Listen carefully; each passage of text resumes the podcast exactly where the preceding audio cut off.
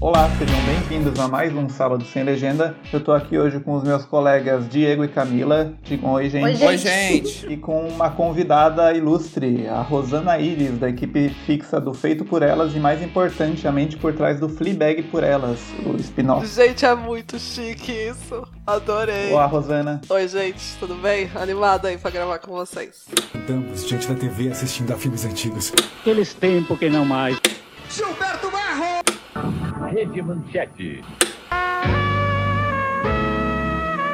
Sábado sem legenda. Nick Dunn vive o sonho americano numa cidadezinha do Missouri, pelo menos até o dia em que sua esposa desaparece e ele cai numa espiral de suspeita e vira o foco de um circo midiático. Apreensivo e angustiado, ele começa a questionar se a mulher perfeita com quem ele se casou realmente é uma garota exemplar. Garota exemplar.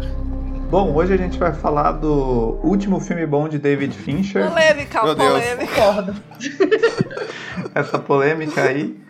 Um dos diretores que produz um tipo de filme que cabe muito aqui no nosso podcast, que dirige muitos suspenses e, e com personagens muito mau caráter às vezes. Vamos começar então pela Camila. Qual foi a sua primeira experiência com o filme? Você gosta do Fincher? Gosta do, do filme em si? Gosta dos livros? Então, eu li o livro antes de sair, porque eu já sabia que ia ter o filme do Fincher, e eu sou muito fã do Fincher, assim.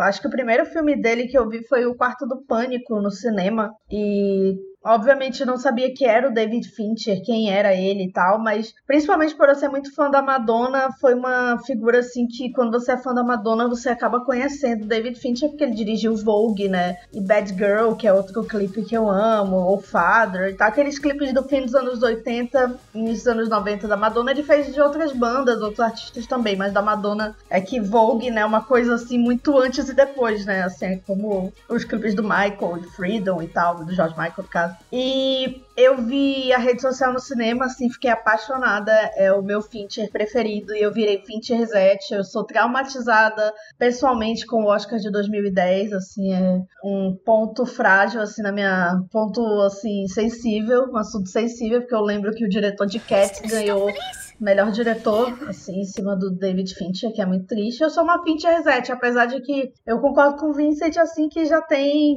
oito anos que ele não faz um filme bom. Tudo bem que de oito anos pra cá ele só fez um filme, né? Depois do Garoto Exemplar, mas tudo bem. Mas eu acompanho mais ele no cinema, assim. Nas séries eu não sou muito. Eu vi o, o House of Cards e tal, mas.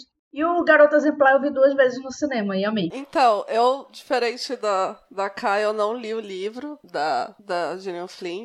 Eu, particularmente, não sou muito fã de literatura de suspense, assim, policial, então não era uma coisa que me interessava. É, eu também não sou Fincher 7. Mas acho que o meu, meu primeiro contato com o Fincher também foi no cinema, no Quarto do Pânico. Também foi o primeiro dele que eu vi. É, mas tem uns filmes dele que eu gosto mais, outros que eu gosto menos. Eu li, acho que, todas as outras adaptações dele, que foi o Clube da Luta, é, o Benjamin Button e o Homem que Não Amava as Mulheres. É, gosto, assim, moderavelmente desses filmes, assim, não é uma coisa. O Benjamin Button eu odeio, na verdade, porque ele não entendeu porra nenhuma do, do conto do Fitzgerald. Fiquei muito puta. Olha, vai ter polêmica hoje eu sobre fiquei Benjamin muito Button. puta. Eu falei, caralho, lê de novo, Fischer. Leu errado, leu errado demais. e, enfim, e daí o. Quando saiu o Gone Girl, assim, eu falei, gente, esse homem nunca vai ser tão brilhante quanto ele foi em Gone Girl, assim. E eu acho que eu mantenho a minha posição, assim. É o, é o meu filme favorito dele longe, porque eu acho que ele. Não, pra mim é um diretor na média, assim. Acho, tipo, não, não tem. Acho, al- alguns filmes eu acho detestável, no caso Button.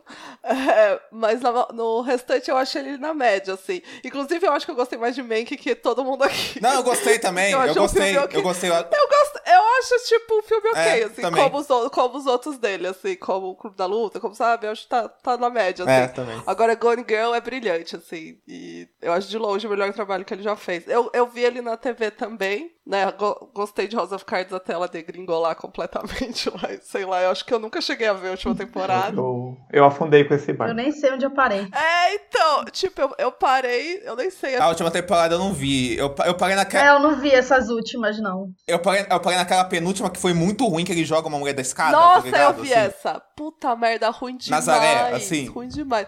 E eu vi o, o Mindhunter também, que eu curti também. Aqueles homens céu, É, né? Que ele boa. sempre fala. Nossa, ele é insuportável. Não, é um dos protagonistas mais insuportáveis do Fincher. E olha aqui, isso é dizer muito, viu? Porque aquele cara, puta que pariu, aquele brother, mano. Todos, todos, Todos, os são protagonistas dele. insuportáveis, mas aquele cara de Mindhunter. Não sei se é porque a gente fica muito tempo com ele também. Sim, sim. É o Rei George, né? O Jonathan. É, o próprio. É verdade. A mesma Nossa, o Bosco vai aproveitar aí. pra botar a música do, do Hamilton. É a música preferida do Bosco É muito boa essa música. É É do muito Rei boa. George. É ótimo. É muito é shove, I will kill your friends and family to remind you of my love. É, então, co- começando a falar do Gone Girl, de falar do Fincher, né? Eu lembro que, assim, eu fiquei sabendo dele na época, né? Que eu lembro quando esse filme saiu, foi um fuzuê, né? Todo mundo falava dele, tal, assim, era muito comentado, né? Eu nunca, eu também nunca li o livro da Gillian Flynn, assim, até tenho vontade de ler, mas nunca aconteceu de eu ler, tal, assim. E aí eu vi o filme, eu não vi no cinema, eu nunca vi nenhum filme do Fincher no cinema, eu vi o filme por outros meios, assim, né? Alternativo. Eu vi. E aí, e, e aí- e eu vi o filme assim tal, assim, gostei muito. Gos- Gostei muito. Ne- Nessa revisão até gostei mais do que eu já tinha gostado, assim. Mas depois a gente vai falar, comentar isso, assim. E o Fincher eu sempre vi os filmes dele em, em, em- em televisão tal, assim. É, cê- cê- sempre acompanhei muito. Passava muitos filmes dele em televisão, né? O Clube da Luta passava muito. O Quarto do Pânico, eu lembro de passar direto nas madrugadas aí. Da Globo tal, não sei o quê. A rede social, eu lembro quando saiu também. Mas assim, eu tô um pouco a Rosana nessa, assim, com algumas diferenças, porque eu também não me considero, né? Até tava brincando com a, com a Camilo Vince, que eu também não me considero um Fincherzete, assim, né? Também não, não acho que eu seja de- dessa parte da, da tribo que está nesse podcast hoje em dia, assim, sabe? Assim, né? Mas, tipo, eu gosto bastante do Fincher. é, eu sempre gosto de acompanhar os filmes dele, né? Assim, eu lembro que o Zodíaco tinha um DVD Nossa. moleque, assim, desse filme, assim, cara, assim. Assim, e eu tinha, eu sempre gostei muito do filme, mas ele nunca foi um diretor uau. Tu prefere o Tom Hooper? Não, logicamente que o Fincher, que o Fincher é um diretor mu- mu- muito, muito, muito melhor. De cavalhar também, né? É, exatamente. Tipo assim, eu gosto muito do cinema dele, mas nunca achei um diretor fantástico, dos meus favoritos, assim. Que é um diretor que fizesse a minha cabeça explodir, assim. Eu já falei isso em off outras vezes, que tem cineastas que, na minha opinião, que a gente gosta muito, respeita, vê muitas qualidades, mas tem filmes deles que a gente ama, tal, assim, outros que a gente não gosta tanto, que a gente já achou bom, mas eles não estão no nosso patamar de, de, de fascínio, de paixão, contra outros cineastas que fazem o nosso coração sair pela boca, sabe, assim. É, acho que isso não tem nada a ver com, tipo, achar pior ou melhor, né, mas acho que sempre vão ter artistas que a gente vai se pegar mais, se pegar menos. Pô, a gente fez quatro episódios seguidos aqui sobre o Robbie Mar, sobre o Robbie Reiner, o Verhoeven, o Tony Scott e o De Palma, cara, assim. São, e são, são, são cineastas, tipo, que as carreiras deles, os filmes deles, são muito mais, e, e me impressionam muito mais do que, sei lá, o melhor filme do Fincher, sabe, assim, né, assim, né, assim. Eu acho que não tem a ver com pior ou melhor, assim. Eu acho que o Fincher tem uma coisa que me afasta um pouco dos filmes dele, que eu sinto que alguns filmes dele, eu acho que tem muita pose, sabe, assim, eu acho que é muito posudo, às vezes, eu acho. Eu acho que, às vezes, ele tá muito mais preocupado com o processo de fazer o filme, não meio que usar o processo pra juntar os elementos do filme e, e, e, e- às vezes parece que ele tá quase chegando lá e ele não chega exatamente, sabe? E aí eu acho, pô, mas aí vão falar, pô, Diego, talvez você não goste de diretores tão frios, tal, não sei o que. Acho que não é o problema dele ser frio, sabe? Eu gosto de vários diretores que são mega detalhistas também, frios, essa coisa analítica, essa coisa metódica. Co- co- Como é que se fala essa coisa co- quando o cara é meio. leva o trabalho muito a sério, assim, né? Control Free. É, control freak, assim, sabe? Assim, se, se, se, se não fosse assim, eu não ia amar, sei lá, o Michael Mann, o James Gray, o, o Push Raider que a gente falou aqui, assim, que também é, é essa pegada. Pô, o Bresson, que é um cara mega introspectivo também, eu amo, assim. Só que eu acho que, esses diretores, acho que eles usam essa característica pra, pra ir pra uma humanidade latente.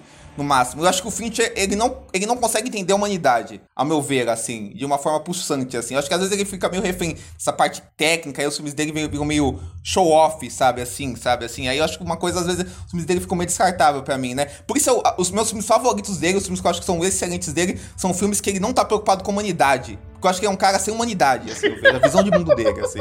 Eu sou mais Fincher maníaco.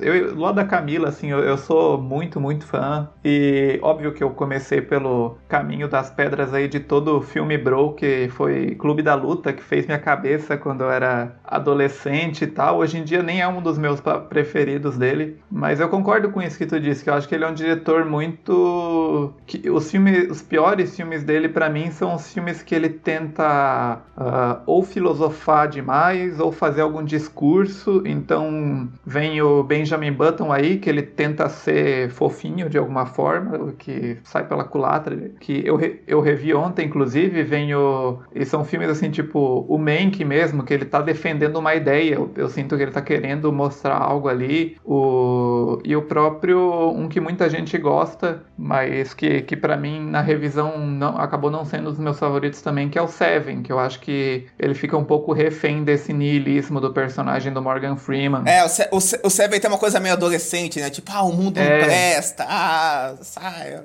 É, exatamente, ele tem esse discursinho assim. E eu acho que ele, por outro lado, ele brilha demais quando ele tem um suspense barato nas mãos, assim, para trabalhar, tipo. The Game. The Game, o Gone Girl o próprio quarto do pânico que tu falou, quando ele não está muito investido num discurso, talvez numa filosofia, eu acho que ele brilha demais porque ele realmente é um artesão, né? Então esse isso acaba se sobressaindo, né? Eu acho maravilhoso os outros filmes por causa disso. Inclusive, eu acho que esse é o meu segundo favorito do Fincher, o, o quarto do pânico, e eu, eu fico muito curiosa dele fazer um outro filme assim, meio confinado no lugar, porque eu acho que ele é o diretor certo para fazer esse tipo de filme de gente confinada, assim, sabe? Porque ele sabe usar muito bem o espaço, ele sabe blocar muito bem. Esse filme é muito bem blocado, tipo, é muito foda o que ele faz ali. Então, isso, complementando isso que o Diego falou, dessa obsessão dele com, com a forma mesmo, eu acho que nesse tipo de formato ele funcionaria muito bem, assim, eu fico curiosa por que, que ele não fez isso de novo ainda, sabe? Sem, sem, dúvida. Eu acho que ele é um diretor que, tipo assim, ele tem que pegar muito material certo. Porque, por exemplo, o Benjamin Button, que acho que é meio consenso que é, o pior, que é um dos piores filmes dele, né? Fica entre o Mank tem e Alien, mas eu gosto do Alien dele. Eu gosto, eu gosto, eu gosto do Alien 3. Tipo, eu, eu, odiava, assim, mas era muito indo na, na corrente. Aí eu, ah, bacaninha, divertido. Eu acho, eu acho legal o Alien 3, eu acho que também é um, acho que também é um filme que ele vai, um, essa coisa tesão de filme de estúdio, faz, faz bem. Mas acho que o Benjamin Button, é que pra mim, ele é um melodrama filmado por um diretor que não gosta de melodrama, que não entende melodrama, que não entende de emoção humana. Pra mim, o Benjamin Button tinha que ser dirigido, sei lá, por um Todd Haynes, um Clint Eastwood, um Spielberg, sabe? Esse pessoal que entende emoção, sabe? Assim, o, o, o Fincher não é a parada dela. Tanto é que tem uma, uma curiosidade que eu, que eu vi lá no cinemático do, do Mank, que, que tem um papo que dizem que o Kevin Mendonça Filho era crítico na época do Benjamin Button, e ele falou, ele falou, ele falou que o filme parecia tipo comercial do Bradesco, assim, sabe assim, sabe assim? Nossa, eu, eu vi ontem esse filme, eu, eu falei, eu já sou, sei tão de cor a carreira do Fincher que sei lá o que, que eu revejo pro podcast, né? o Garoto Exemplar mesmo eu vejo todo ano, por exemplo. E o... Mas o Benjamin Button era um que eu tava evitando, assim, que eu já não gostava muito, e eu falei, ah, vou rever e tal. E total, é um filme assim que ele não sabe lidar com essa, com essa parte. Mas curiosamente, eu acho que funciona muito bem, porque é um filme que ele é contado através de um diário, né? Uh, mas funciona o drama ali da Julia Ormond ficando puta com a mãe dela quando ela vai descobrindo, né, que, que o Benjamin Button e tal. Então acho que a única parte dramática do filme para mim que funciona de verdade é ela assim lendo e sentindo algo em relação ao que ela está descobrindo sobre a própria vida e tal. E o resto realmente parece um comercial, parecem contos meio descolados um do Exato, outro. É bonito, exatamente. mas não, a gente nunca se aproxima, né? Ele é um conto, né? É, e é curioso isso, porque o conto do Fitzgerald em si, ele é super a cara do Fincher, assim. Ele é super, tipo, pelo o cara perdendo a fé na humanidade, tá ligado? E daí eu não sei quem que foi adaptar isso que transformou no melodrama, sabe? Foi o cara que fez o Forrest Gump, o Eric Roth. Ai, tá explicado. Então, é isso. Leu errado, brother. Lê de novo o negócio. Puta merda. É, o Eric Roth é um roteirista padrão de A mãe da Zoe Kazan. A Robin Swicord. Mas ela fez Matilda, né? Ela é. Tipo, não tem nada a ver. Porque o, o, o romance em si é super, tipo, limitado no conto. E é super, tipo, não tão importante. Daí vira a grande coisa, né? Do, do, do filme. Então, tipo, é super, tipo o roteiro que você fala, ah, o, o Fincher vai adaptar Fitzgerald. Tá, consigo ver isso. Agora, daí o que fizeram lá com o roteiro, puta merda, né, gente? Sim, sim, com certeza, com certeza. E é muito, e é muito a pior parte mesmo, o romance, porque o romance é, ele, é, Tudo que tem de errado nesse passado, nessa história do Button, pra mim, é, é o romance, essa coisa dele. Ou é muito frio, Ou tem uma coisa meio, sei lá, machista mesmo dele, sei lá, ele aparece na vida dela e queria que ela estivesse esperando ele. É, e o, Brad Pitt eu acho tão ruim nesse filme. Eu gosto do Brad Pitt no geral, assim, né? Gente, é ele sendo bonito, né? É ele e a Kate Blanchett sendo É bonitos. só eles sendo jovens e bonitos. Eu vi no Letterboxd alguém falando que é o maior suspense, né? Quando será que o Brad Pitt vai ficar bonito no filme que demora quase duas horas? Né? É que é quando eles se encontram jovens, assim, que a Kate Blanchett tá belíssima. Mas, mas é um filme do Fincher que eu acho praticamente uma obra-prima, que é o Zodíaco. Assim. Pra mim, onde ele vai num nível de riqueza que ele nunca tinha tocado antes, de falar de uma. De, de falar de uma violência oculta, sabe? Que é muito mais terrível, destruidora do que, do que qualquer sangue, sabe? Que aparece no filme. Porque vai destruindo tudo que tem ao lado dele. Pra mim é uma aula de cinema clássico, sabe? Assim, sabe? E, o e é um último filme bom do Robert Downey Jr. Não, ele fez Trovão Tropical, mas enfim. Eu, eu gosto do Homem de Ferro até, pô. Até, até gosto, até gosto. Mas depois é que se perdeu, assim, né? Mas, eu, até, eu, eu acho que agrega muito, porque quem fez a fotografia do Zodíaco foi o, foi o, R, foi o R. Safadis, que morreu, infelizmente, que trabalhou muito com o Gus Van Sant e a Sofia Coppola, sabe? Assim, acho que eles conseguem recriar bem essa atmosfera de cinema clássico dos anos 70. Eu acho que é muito isso. É acho que muito setentista esse filme. É sa- anos 70, né? Claro, mas assim, é um filme que eu já falei. Parece assim uma coisa que o John Casale faria. Assim. Sim, com certeza. Sidney Lumet. E é aquela coisa que ah, é um filme que você vê o Zodíaco e pensa, ah, é um filme sobre a América, só que não é o Fincher forçando esse discurso, é um negócio que a gente pensa depois de ver, né? Porque o filme tá preocupado com outras coisas, em questão de trama. Eu acho, eu acho que ele quando ele consegue unir essa, esse ritmo clipeiro dele, assim, com toda essa coisa perfeccionista, coisa tensa dele, ter esse domínio de técnica, essa coisa desse uso de CGI realista que ele tem, esse truque de câmera que sempre tem nos filmes dele, com esse material que, que fala muito dessa coisa desumana da humanidade, ou até meio estranho, né? Essa coisa desumana da, da humanidade, por exemplo, o que ele faz aqui no Gorigão, né? Que é, que é, é esse, que é esse lado desumano da, da humanidade, assim. Ou que, ou que ele faz, por exemplo, eu adoro a rede social, eu acho um filmaço, assim. Porque eu acho que pra mim ele consegue falar desse. É, é, um, é um cara incel fazendo um filme de incel. Ele no meio dele, assim. Ele no meio dele. Vários incels, né? Que tem o Aaron Sork. a Rosana odeia, gente. Odeio esse filme, gente. Odeio esse filme. Miga, Pelo amor de Deus. não. Ele consegue traduzir muito bem aquele mundo Não, jovem. é, é o máximo do superestimado, assim, eu acho. sabe? É um dos filmes mais superestimados dos últimos tempos é a rede social. Na moral. Na moral, a gente não tem nada esse filme, assim, nada. Absolutamente. Cara, pra mim, Rosana, é um, é um filme sobre robôs feito por um robô. Por isso que funciona tão bem assim o filme, sabe? É um filme cara. sobre jovem, miga, por isso que eu Ah, gosto. é isso. É, isso. consegue traduzir muito esse universo, cara, assim. E eu vou, eu vou concordar com a Rosana também numa coisa, que tipo, o Mank, que todo mundo fala mal, eu gosto, apesar do filme ter vários efeitos, ter várias coisas constrangedoras no filme, assim, eu acho que o filme funciona, mas eu acho que o filme funciona apesar do David Fincher, sabe por quê? Porque, porque o que tem de bom no filme, eu acho que, que foi... O, acabou rolando uma coisa, não era proposital que, que acabou chegando lá, porque o filme tem sempre essa coisa marcada, tipo assim, ó como eu filmo bem, ó como eu sou bonito, olha pra mim, ó como, ó como eu tô emulando, ó como eu tô emulando o Cidadão Kane na, na forma, e ele fica mega artificial. Só que eu gosto dessa artificialidade, porque ele tá meio que falando de uma Hollywood mega artificialesca, que tudo é uma farsa, tudo é uma mentira. E eu acho que combina com o filme, isso foi me levando durante o filme, sabe? Eu fui gostando disso, eu fui gostando, e também tem o fato de que eu gosto muito do Cidadão Kane. Eu, eu, eu amo Orson Welles, assim. O e eu que- Fincher não ama, né?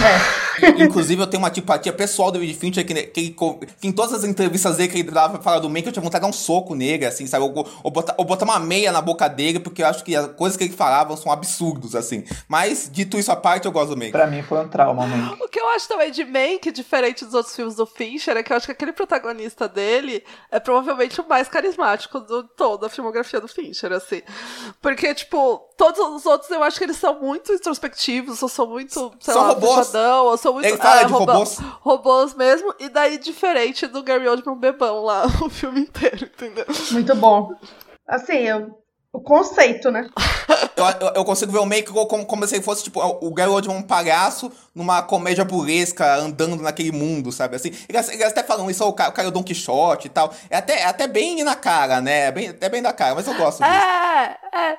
Então, foi isso, assim, eu, eu não tinha grandes expectativas e eu me diverti, assim. E eu achei aque, aquela cena Oscar Tape lá do Gary Oldman dele em cima da mesa tal, achei divertido, não me incomodou. Tem toda essa firula visual que o Diego falou mesmo. Mas também achei, tipo, assim, sei lá, ok, assim, o filme pra mim não. Sólido três estrelas, como diz a Camila. É, eu dei por aí também, três, três e meio. Eu acho, eu, eu- e assim, eu gosto do. É uma coisa que não me, que me foge um pouco dos filmes, dos filmes Fincher é quando ele vai pra esse lado humano, É. que, o, que, o, que o Vincent falou, assim. Eu, eu gosto da parceria do Amanda Seyfried com o Gary Oldman, apesar dela ser mal aproveitada um pouco. Eu gosto dela no Eu filme. acho, eu, eu gosto. É, assim, talvez, talvez revendo eu até de- desse uns- umas três estrelas pra esse filme. É que realmente pra mim foi uma coisa tipo, cara, isso aí, o Fincher vai fazer um filme sobre o Cidadão Kane. Eu tava muito empolgado. Um e- balde de água fria, Um né? balde de água fria. A expectativa é a mãe da desgraça, Vincent. É essa que é a realidade, entendeu? É o Oscar do Fincher. É, vem aí o Oscar. Ops. Mas o próximo vai ser bom, né? Que o próximo é outro livro barato desses bagaceiro com uma protagonista que é um assassino meio em céu. Então vai ser maravilhoso o próximo. A potencial, a O potencial. Michael Fassbender, né? Exato. Pô, Michael Fassbender foi feito pra David Fincher. Perfeito. Vai ser É, bom. sim, é.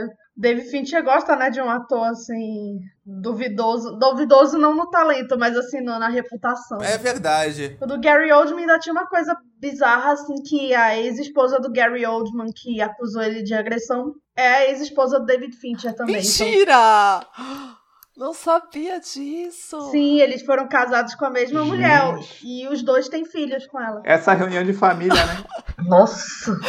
Natal, Natal dessa galera, como deve ser. Ó, pra você ver como o Fincher gosta de atores com caráter duvidoso e atitudes problemáticas. Nos anos 90, ele, tinha, ele queria. Kevin Spacey. É, então, eu ia falar isso. Nos anos 90, ele, que- ele queria fazer um. Ele queria filmar Mank protagonizado pelo Kevin Spacey com a Judy Foster no papel da Marion, da Meryl Crane. Isso eu não sabia não, sabia que ele, o Kevin Spacey, o primeiro sucesso dele foi Seven, né? Mas o Kevin Space, ele já era.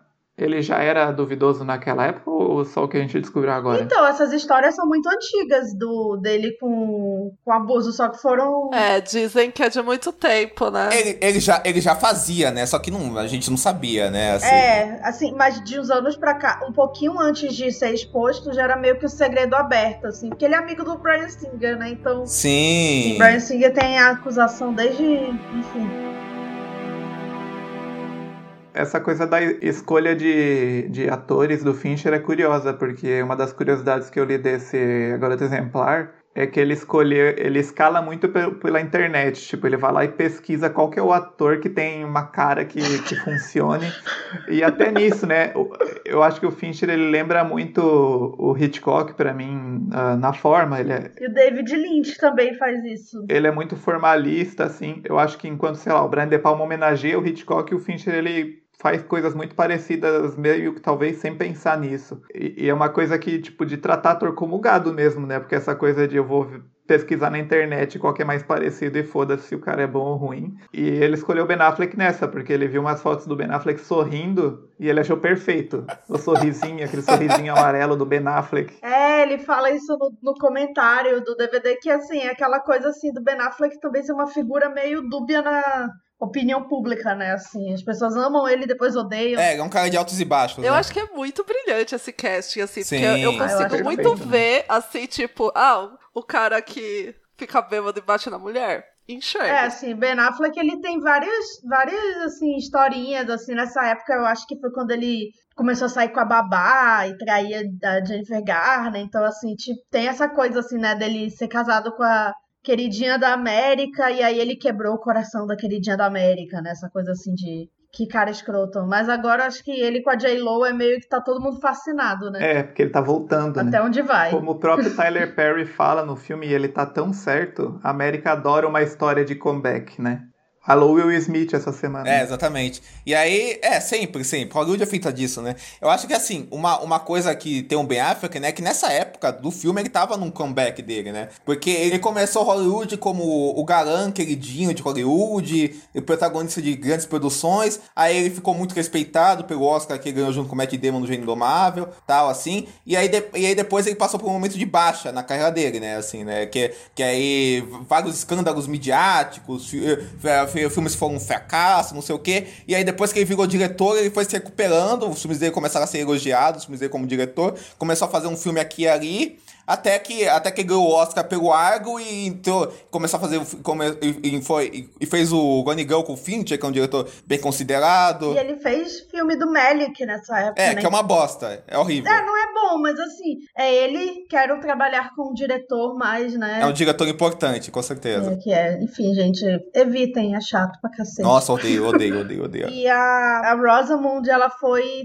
ela foi meio que surpreendente, né? Porque quem tinha os direitos e quem produziu o filme foi a Reese Witherspoon. Só que, assim, tem entrevistas dela assim que ela fala, ah, o Fincher chegou pra mim e falou, você não é a pessoa certa pra esse filme. Tipo, é, assim, deve ter sido, assim, punk pra ela, mas ela fez o Wild, foi indicada ao Oscar no mesmo ano, né? Isso, acho que fazer o Garoto Exemplar como produtora só deu um peso pra ela, assim, na indústria, né? Mas toda atriz, assim, de 30 e poucos anos, 20 e muitos anos, queria fazer a, a Amy e acabou indo pra uma atriz, assim, que não tava no radar de ninguém, né? Que é uma coadjuvante da coadjuvante de filme britânico, assim, que... É, eu vi um boato em algum lugar, vi no, no IMDB, vi em algum, no Wikipedia, em outros lugares, de que uma ideia ia ser que a Reese ia fazer a Amy e o Tom Cruise, mas eu não sei se é boato, porque eu não vi nenhuma notícia sólida, assim, que começaram a produzir isso, ou que realmente pensaram seriamente nisso. Mas, sei lá, talvez 2014, Reese e Tom Cruise como casal protagonista até desse pra pensar antes de 2014, né? Porque já tava rolando antes esse, esse roteiro aí, essa, essa adaptação. Mas acho que não, não ia combinar.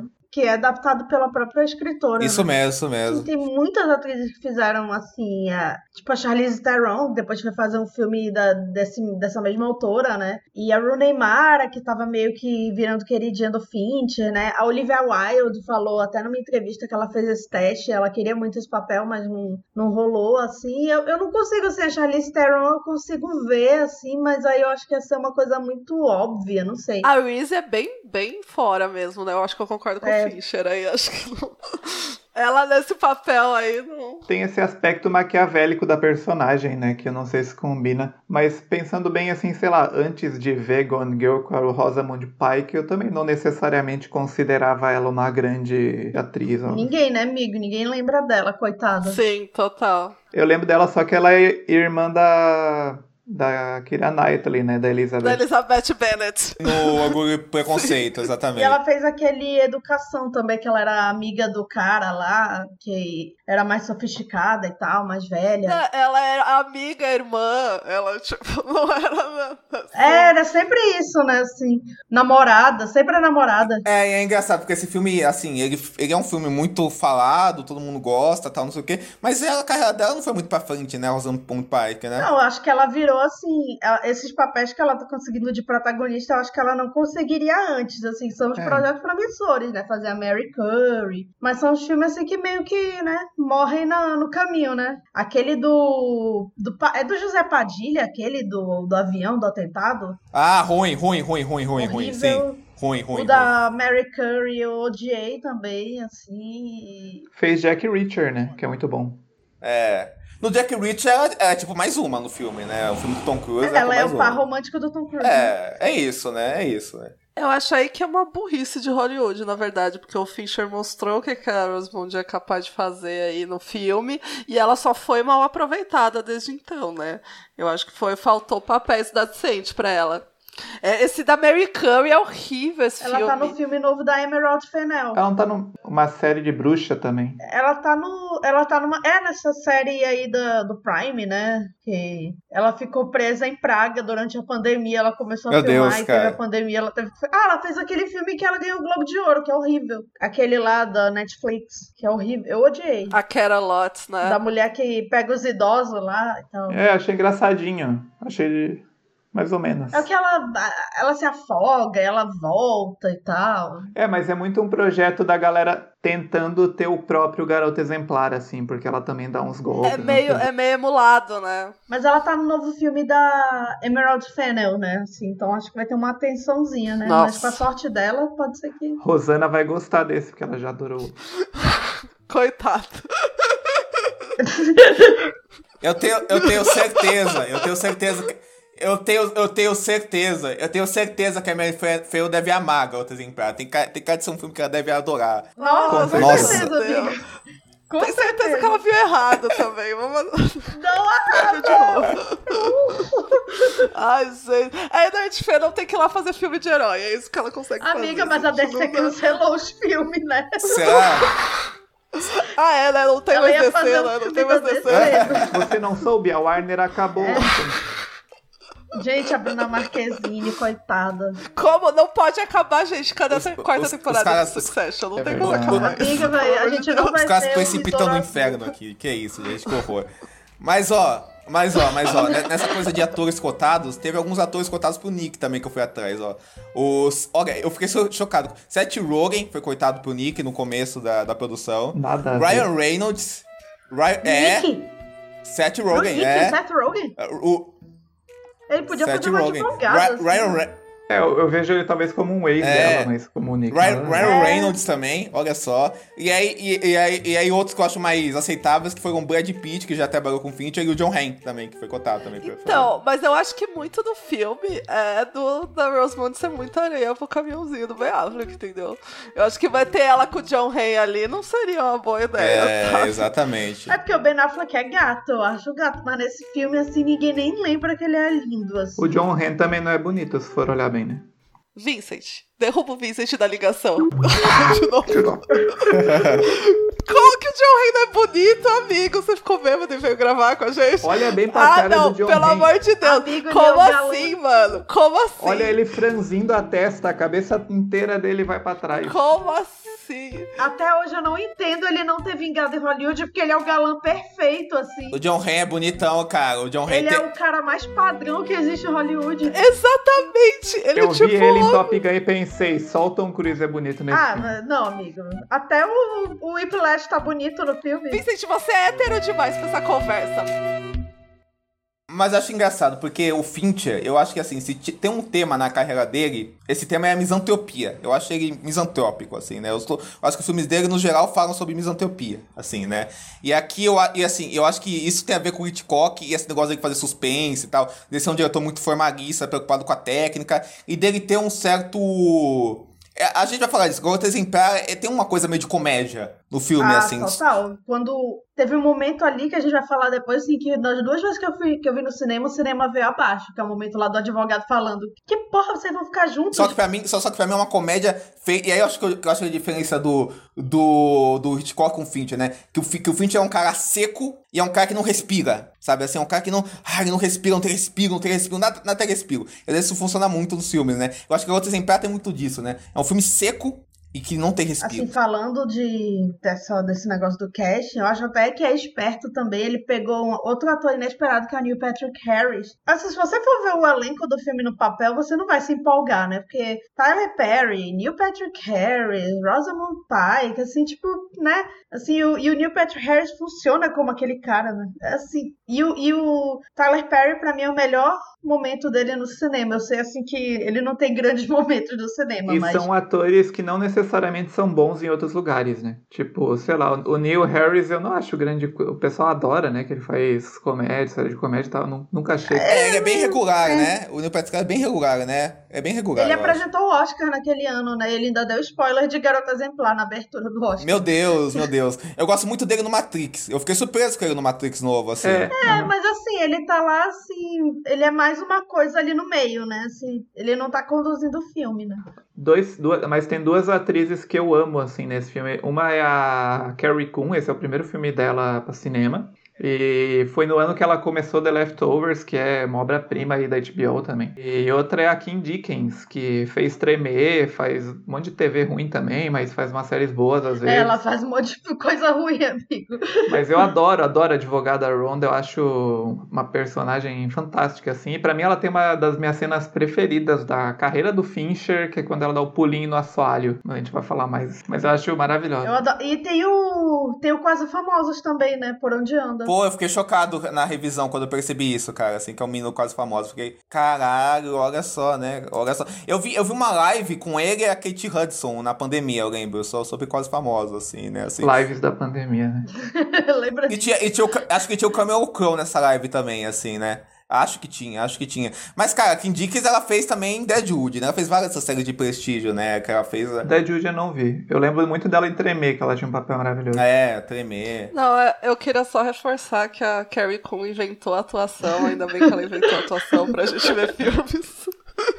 Porque puta que pariu, a, a maior ganhadora do Emmy que nunca nem foi indicada, né? Puta merda, mano. Que é casada com o pai da Lady Bird. É, o Tracy Letts. Ah, é? Ah, é o Tracy Letts, isso. Putz, Não que casal, disso. cara. O Tracy Letts é maravilhoso também. Que casal, É, mano. tipo, talentosos, assim, né? Eu acho que eles, eles são de. Ele é de teatro, né? Ele é muito de teatro, né? Não sei se ela é. Ele é roteirista também, né? Ele é foda. Excelente, excelente. Não, o Tracy Letts, ele é um, um dramaturgo bem aclamado lá fora, né? Ele, fe- ele fez aquele Killer Joe também, ele escreveu a peça Ele também. tá nesse filme novo do Ben Affleck aí, da Deep Water também. Ele também, é, ele também escreveu aquele, uma peça que virou filme com a Meryl Streep, que é aquele August Osage Country, assim, Pois né? é, assim, então casal talentoso, assim, né? E é um ator que sempre faz coisas aí, né? Tipo de coadjuvante, né? Ele, tá, ele é figurinha carimbada. E ela também, né? Assim, acho que. Não sei se ela. Ela, ela tem feito alguns filmes, assim, que tá ensaiando alguma coisa, mas o sucesso dela mesmo é na TV, né? Assim, no streaming. Mas assim, é muito interessante também que é o filme, como eu falei antes, ele é adaptado da própria autora, né? A autora que adaptou. Acho que é, é curioso isso que o Fincher, ele tá sempre trabalhando assim com os roteiristas. é, ele, ele ensaiou voltar com Sorkin, mas aí não rolou. Assim, agora ele desenterrou o roteiro do pai dele, né? Fazer o Mank. Então, assim, ele tá. É, é uma variação assim de roteiristas nesses, nesses últimos anos dele e tal. A única coisa que eu li da Gillian Flynn foi um conto, que é menorzinho, assim. Os livros eu não cheguei a ler. Eu só li o Gone Girl.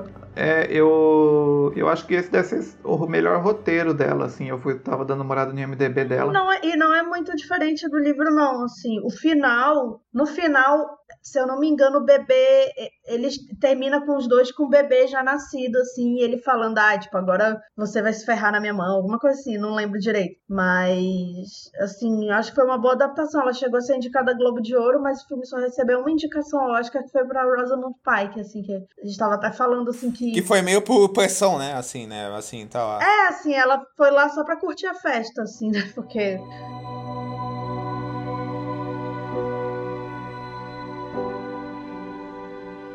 Eu queria fazer um comentário do figurino da Trish Somerville. O figurino é brilhante, né, nesse filme. Eu acho muito é, legal como ela trabalha isso deles serem muito sem graça, né, quando eles estão como casal. Então, essa parte, o Ben Affleck lá com aquela camiseta azul Nossa. Faria Lima, a gente fala aqui em São Paulo. camisa Dória. É, bem isso mesmo. E a personagem da, da Gone Girl de, sei lá, camisa branca listradinha, sabe? É tipo a coisa mais sem graça possível, assim, de o casal que você.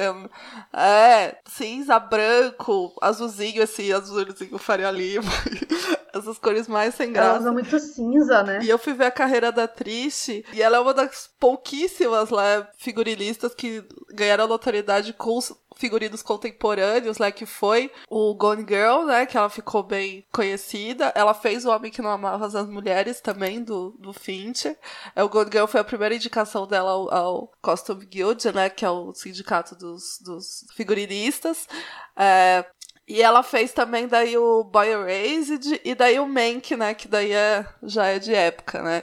E foi indicada de novo, inclusive, pelos dois ternos do Gary Oldman, os dois pijama dele, que é o que tem no filme. Ah, os vestidos da Amanda Seyfried. E o vestido da Amanda Sa- É isso, basicamente, o figurino de Mank.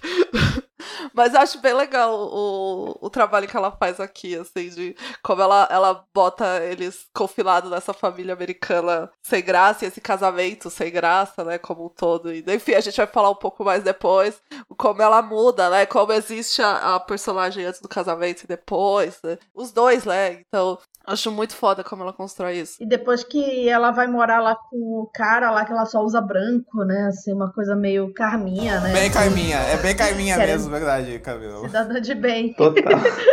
Mas assim, e tem uma coisa interessante que é uma parceria importante do Fincher nos últimos anos, que é o Trent Reznor e o Atticus Ross, Isso, né? a terceira parceria dele. É, eles fizeram. é, inclusive, eles ganharam o Oscar agora por Soul, né? Que, assim, é curiosidade, curioso, curioso, né? Que não tem muito a ver, né? Foi uma, uma, uma coisa, assim, longe do que eles fazem, mas eles ficaram famosos como musicistas de trilha, como músicos de trilha, né? Porque é o Trent Reznor, que é do Radiohead. Não, mas eles são do Nine Inch Nails. Gente, desculpa, assim, eu não sou uma, uma musicista, assim, sabe? Uma musiker.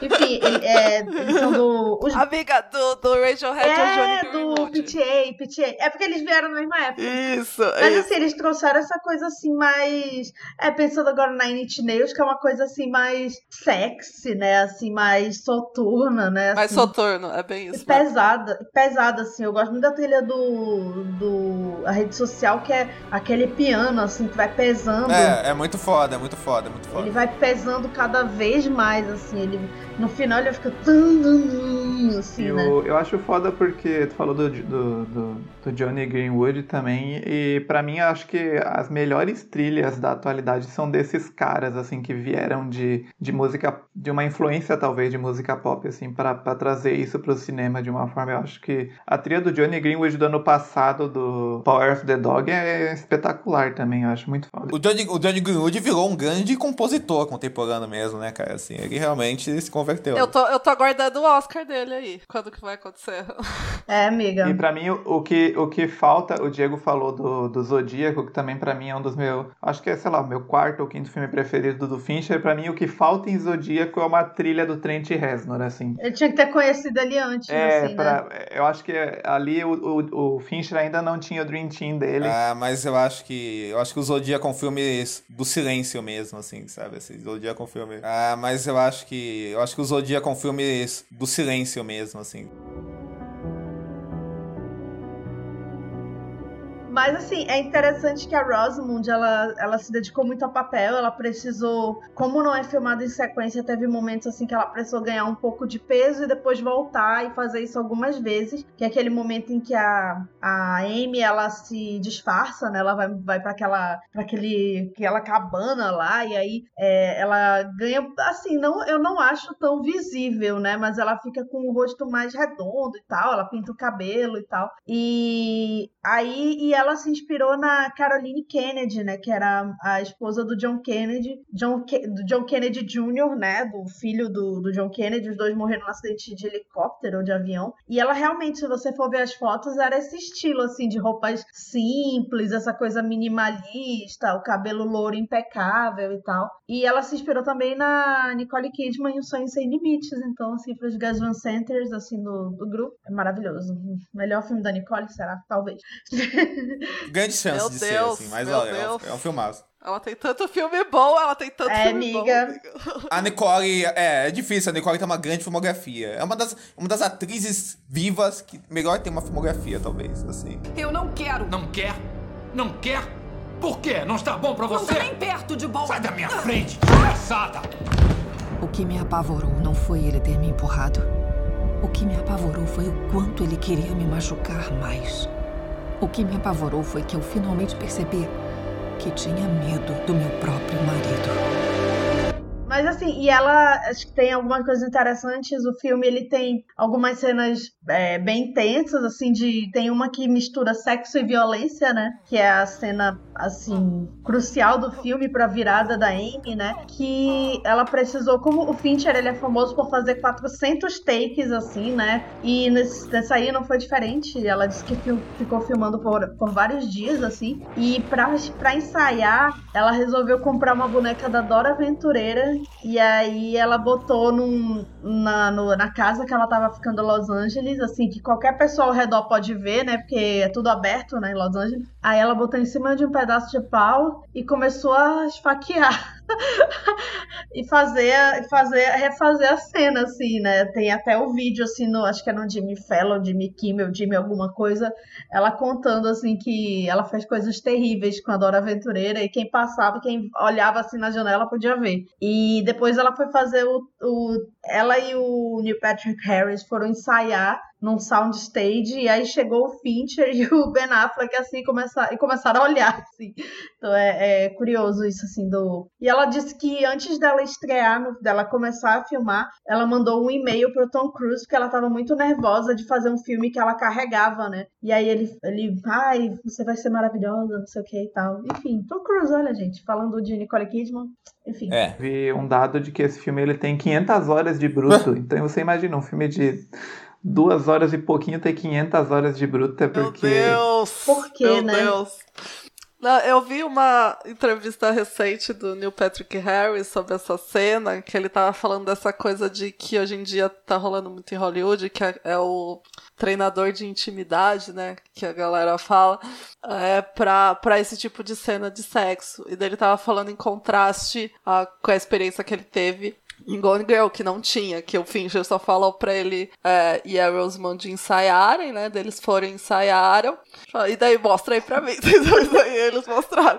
Foi meio que isso, assim, que é bem diferente do, do ambiente de set hoje em dia em Hollywood, né? Depois de alguns anos já, né? É que o coach hoje em dia senta com os atores envolvidos na cena e fala o que, é que você pode fazer, o que, é que você não quer fazer e tal. Mas enfim, ela até falou assim: ah, engraçado, eu fiz uma cena com um cara que não é meu marido. Aí eu mando assim, toda. Isso aí é a vida do ator, né? Né, amiga? A atuação É, é. funciona assim. Mas assim, o filme ele foi indicado, como eu falei, a várias coisas no Globo de Ouro, mas no Oscar chegou a só uma indicação. Só que ele foi um sucesso de bilheteria, né? Assim, o que é muito raro para um filme. Ele não é uma franquia, porque ele vinha de um best-seller, então tinha uma expectativa, mas ele foi lançado já assim em setembro, né? Naquele já rebarba assim do verão, mas assim, chegando na temporada do Oscar, né? E ele foi muito carregado pelo sucesso dele e o marketing, assim, a Rosamund é, ela, além de não ser a grande estrela de nome do filme, ela não. Assim, qualquer coisa que ela falasse poderia ser considerada spoiler, né? Então foi muito jogado em cima do Ben Affleck, o, o marketing do filme. Aquele negócio, assim, do, de ele ter uma cena é, pelado no final do filme que aparece o Benzinho lá. O pequeno bem.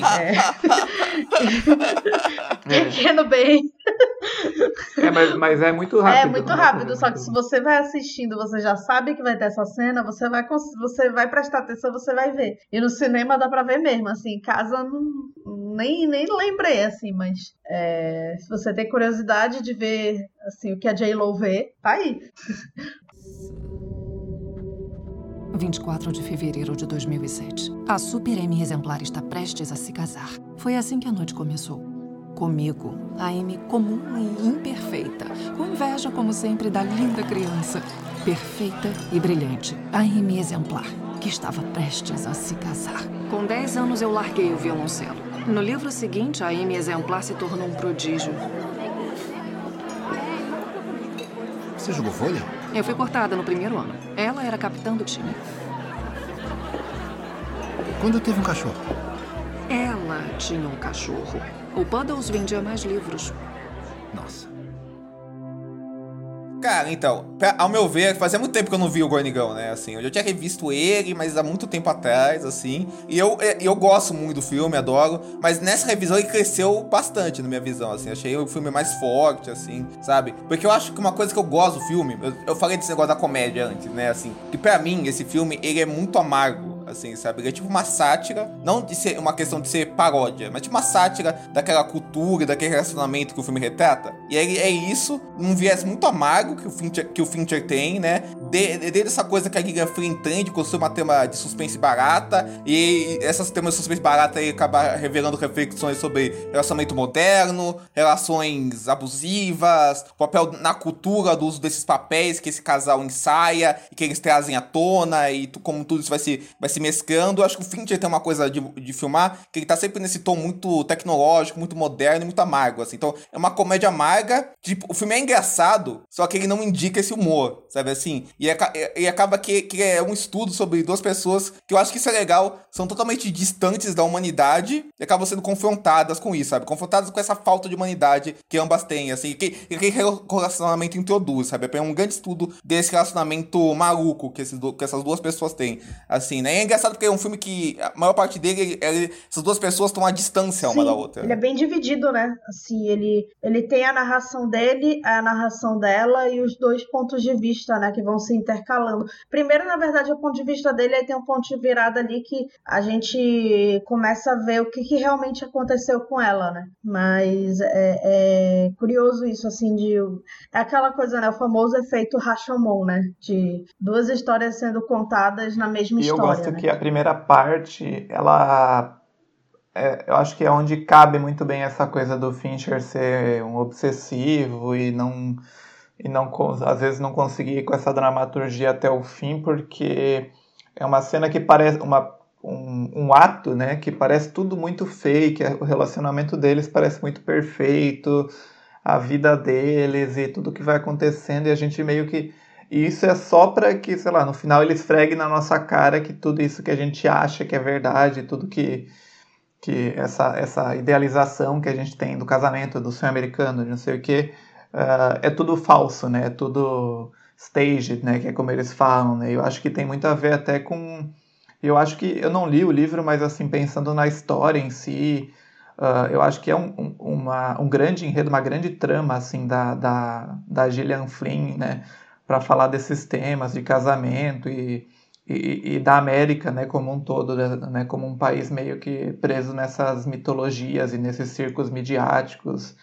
Então, a, a gente vai vendo o relacionamento parece fake, daí a cena do crime parece fake, daí tudo parece fake, até que a gente acabe tendo isso desmontado, né? Acho que tem muito a ver com essa com isso que tu falou. É, eu, eu li um texto na New New Yorker, é, pesquisando agora sobre o filme, que eu acho que solidificou muitas das coisas que eu penso, assim. Que o nome do texto é Casamento é um Rapto. É, que eu vou deixar o link aí, acho que daí eles conseguem pôr na postagem para todo mundo ler. Que a autora ela faz uma comparação entre Garota Exemplar e Nós Precisamos Falar sobre Kevin. É, e dessa ideia mesmo do conto, o casamento é, rapta as mulheres da vida delas, né? Tanto as duas mães do. Aqui não é mãe ainda, mas enfim, a mulher no casamento, né? Elas têm toda aquela personalidade interessante e uma carreira, e elas são, né? Inclusive aqui a, a Cool Girl, né? Que é aquele parágrafo super famoso da Gillian Flynn, né? De como ela se descreve. É, como tudo aquilo vai acabar preso no casamento, né? Então, citando um pouco aqui o texto, é, eles falam da revelação à espreita que as mulheres, quando elas atingem a idade do casamento e do parto, que toda essa identidade que elas foi criadas, foi, foi cuidadas e foi desenvolvida nunca era o ponto, né? O ponto era que tudo isso fosse sacrificado para criança e para homens, né? Que eu acho que está muito claro aqui no, no filme, né? O quanto a, a Amy era uma antes do casamento, depois ela vira outra, né? É, e eu acho que, claro, tem essa questão dos meio que dois filmes, assim, mas eu diria que talvez são uhum, mais. Uhum. Porque eu acho que ele, ele é muito esperto nessa inversão que ele faz, é, tanto do, do, lá na metade, né, que eu acho que é uma hora que a gente vai ver a Amy, né, o que, que aconteceu com ela, quanto depois ele vai quebrando uh, a nossa expectativa de novo e de novo e de novo, porque daí fica aquilo, tá, ela inventou tudo isso. Tá, mas o quanto ela inventou mesmo? o quanto ele não batia nela mesmo, sabe? O quanto o cara não era escroto, assim, porque se você for ver, ela não inventou muitas coisas, assim, sabe? Aquele, aquele Neil Patrick Harris, ele era um controlador doido, entendeu? O, o, o Ben Affleck fica muito é, implícito pra gente que ela, ela sofria violência doméstica de alguma maneira, entendeu? Tanto que aquela cena que fica lá, ah, ela fala, ah, eu preciso, eu preciso que você, no final lá, eu preciso que você assuma que você fez isso isso pra eu me sentir segura. E daí, até aquele momento do filme, deixa meio assim de tipo, ah, ela inventou aquilo por causa do diário. Só que daí tem aquela cena que ele joga ela lá no, no banheiro e tal. E não parece uma coisa que não acontecia, que nunca tinha acontecido, sabe? Então fica muito assim, essa inversão de quanto ele tá brincando com, com, com o espectador, né? O quanto, ah, você acha que fulano é louco? Peraí, então. Com certeza. Vamos ver quem é realmente é, sabe? E, e, eu acho que também isso é muito engraçado, porque é, revendo agora, eu lembrei muito do a percepção que tem desse filme de quanto ah, é a, a mina doida, sabe? Protagonista, sabe? E eu, eu acho isso como é uma leitura muito rasa e uma leitura muito rasa ainda vindo de um diretor como Fincher, que ele tinha. ele tem um filme, inclusive, que o cara tá vendo outra pessoa. Uhum. E ele não é chamado filme do cara louco, tá ligado? Mas o Gorgon é o filme da mina louca, sabe? E eu, eu revendo, assim, é, eu fico muito mais, assim, com simpatia pra Amy, e eu acho que ele trabalha muito bem isso de não. É, não dá um. Ele não dá dois pesos, duas medidas, sabe? Ele, eu acho que ele tá analisando todo. Esse lado frio dele funciona, porque ele tá distante. Então ele não tá tipo, ah, fulano tá certo, fulano tá errado. Ele tá só de fora mostrando, assim, tá vendo essa merda de casamento, que, que é, sabe? Essa coisa analítica do filme casa muito bem aqui, porque é um filme sobre essa análise desse, dessas duas pessoas, desse casal mesmo, né? Assim. E tem uma coisa, né? Que é, essa cena do sorriso, que é, que é famosa, que meio que confunde o público, pro pessoal achar que o Ben Affleck que é um psicopata, e aí, e aí depois a gente pensar sobre isso, na verdade, no final das contas, ele realmente é um psicopata, apesar do Ben Affleck, assim, né? O cara, ele, é tipo, ele é tipo um psicopata fun funcional, assim, né? Assim, mas, mas, ele é um, mas ele é uma pessoa horrível, na verdade, assim. É, ele é o típico garoto de interior que, sei lá, esses boys will be boys. Ele queria uma mulher troféu, né? É. Não, e mostra, e mostra essa realidade muito clara, assim, de como o Affleck pode ficar lá sendo alcoólatra, ficando mais velho, não se cuidando, não sei o quê, traindo a mulher com a mina mais nova, estudante dele, que a Carrie Coon é maravilhosa lá. Ela fala, eu, eu achei que escritores não gostavam de clichês. Puta que pariu, mano. Você tá pegando seu estudante, velho. Puta muito merda. Bom. É muito foda essa cena. Eu adoro que a, a, Carol sempre fala quando a gente revê esse filme que é maravilhoso que quando ele tá se despedindo da, da amante dele, ele começa a vestir ela como se fosse uma, uma mãe preparando uma criança para ir para escola, sabe? Ele coloca o zíper e, e vira ela para porta. Não, e quando ela vai, e quando ela vai dar coletiva, ela tá toda assim, tipo aquele quando blogueira é cancelada e vai dar entrevista assim, falando, se desculpando que ela tá com o cabelo bonitinho assim. A Amy fala que ela tá vestida de babá, né? É, é muito bom. ela tá vestida de babá, muito bom. Não, uma coisa que, que a Rosana falou que me pegou muito nessa revisão dessa última vez que eu vi foi porque é como a Amy a obsessão e a psicopatia da Amy, talvez, uh, tem muito a ver com ela querer melhorar aquela aquele clichê feminino, né, de eu vou melhorar esse cara, eu vou pegar esse cara e transformar ele em alguém melhor de alguma forma. E como os outros relacionamentos dela meio que mostram isso, né? Tem o Scoot McNary, que também é um, é um ator muito bom, né, que, que aparece aí só em uma cena, que é o cara que deu errado, que ela tentou e, e, e depois ela se vingou dele lá da, da forma dela. Uh, e tem o, o né, que é o, que é o Neil Patrick Harris, que é meio que o cara que deu certo, porque, sei lá, é um cara que ela pegou na, na, no colégio e, e, manipulou ele e transformou ele num cara de sucesso, né? Porque quando ela encontra ele, o cara é, tipo, milionário, tem uma casa maravilhosa, com o chão do banheiro aquecido e não sei o que. Mil câmeras. É. E o Nick é o cara que era, sei lá, o grande projeto da vida dela. Ela tava melhorando o Nick, transformando o Nick de um caipira para uma pessoa mais interessante. E o que, o que atinge ela e o que aflige ela é que o Nick parou de tentar, né? Então é aquela coisa cena emblemática, né? Do, ela chega em casa, ele tá jogando videogame, comprou um notebook, meio que foda-se. Depois ele foi morar no, na cidade que a mãe dele morava. Então, é o homem criança, né? É o homem crianção, na verdade, o Nick, né? É, o é... homem criança, né? É isso mesmo. E acho que, que é isso, né? O que define talvez essa relação da Amy com os, com os homens da vida dela, essa obsessão por, por melhorá-los e tem a ver, né? O, o, o porquê que ela faz isso com o Nick é justamente por isso. E também tem a ver com a reviravolta, né? De por que, que ela volta. E tem uma coisa, os personagens do filme, todos, ou, a maioria, eles são muito escrotos, né? Assim, né? A gente fala. A, a, a, a gente, a, gente falou que o Fin, a gente falou que o Fincher, né, ele gosta de filmar pessoas escrotas, né? Esse filme tem muito isso, né? Os personagens são, são, são escrotos. Eu acho que também essa coisa, coisa da Amy é que como ela observa todos aqueles personagens de fora, e o filme tem essa coisa analítica, é, é, eu acho que, é, que ela encara esse espírito misan, misantrópico, assim, sabe? Porque ela vê tudo com, com um olhar meio misantrópico e cínico, assim, sabe? Assim, o que, o que, o que acaba dando até um certo humor pro filme na, nas, nas cenas dela, assim, sabe? Assim, de, co, de como ela reage àquelas pessoas, sabe? Assim, até aqueles, aqueles caipira que roubam ela, né? Mas ela, ela tem aquela assim, coisa, acho que é também aquela coisa assim, ela é a filha única, né? Obviamente mimada, mas que também tem a, a, comparação com ela mesma, né? Que é a ela do livro, né? Que os pais criaram uma personagem baseada nela. E aí a, é, eu passei no vestibular, ah, ela passou, sei lá, no concurso público, é um exemplo aqui. Ela sempre fazia algo melhor, né? A pressão familiar, né? É, assim, tanto é que o momento, assim, que é, a gente vê lá quando o, o Nick é, se declara para ela é na frente do, dos jornalistas, né, que estão entrevistando ela, assim, já tem uma coisa meio de espetáculo ali, né, que, que já vai sendo criada, né? E, e ela também tem essa, essa superioridade nova-iorquina quando chega na cidadezinha,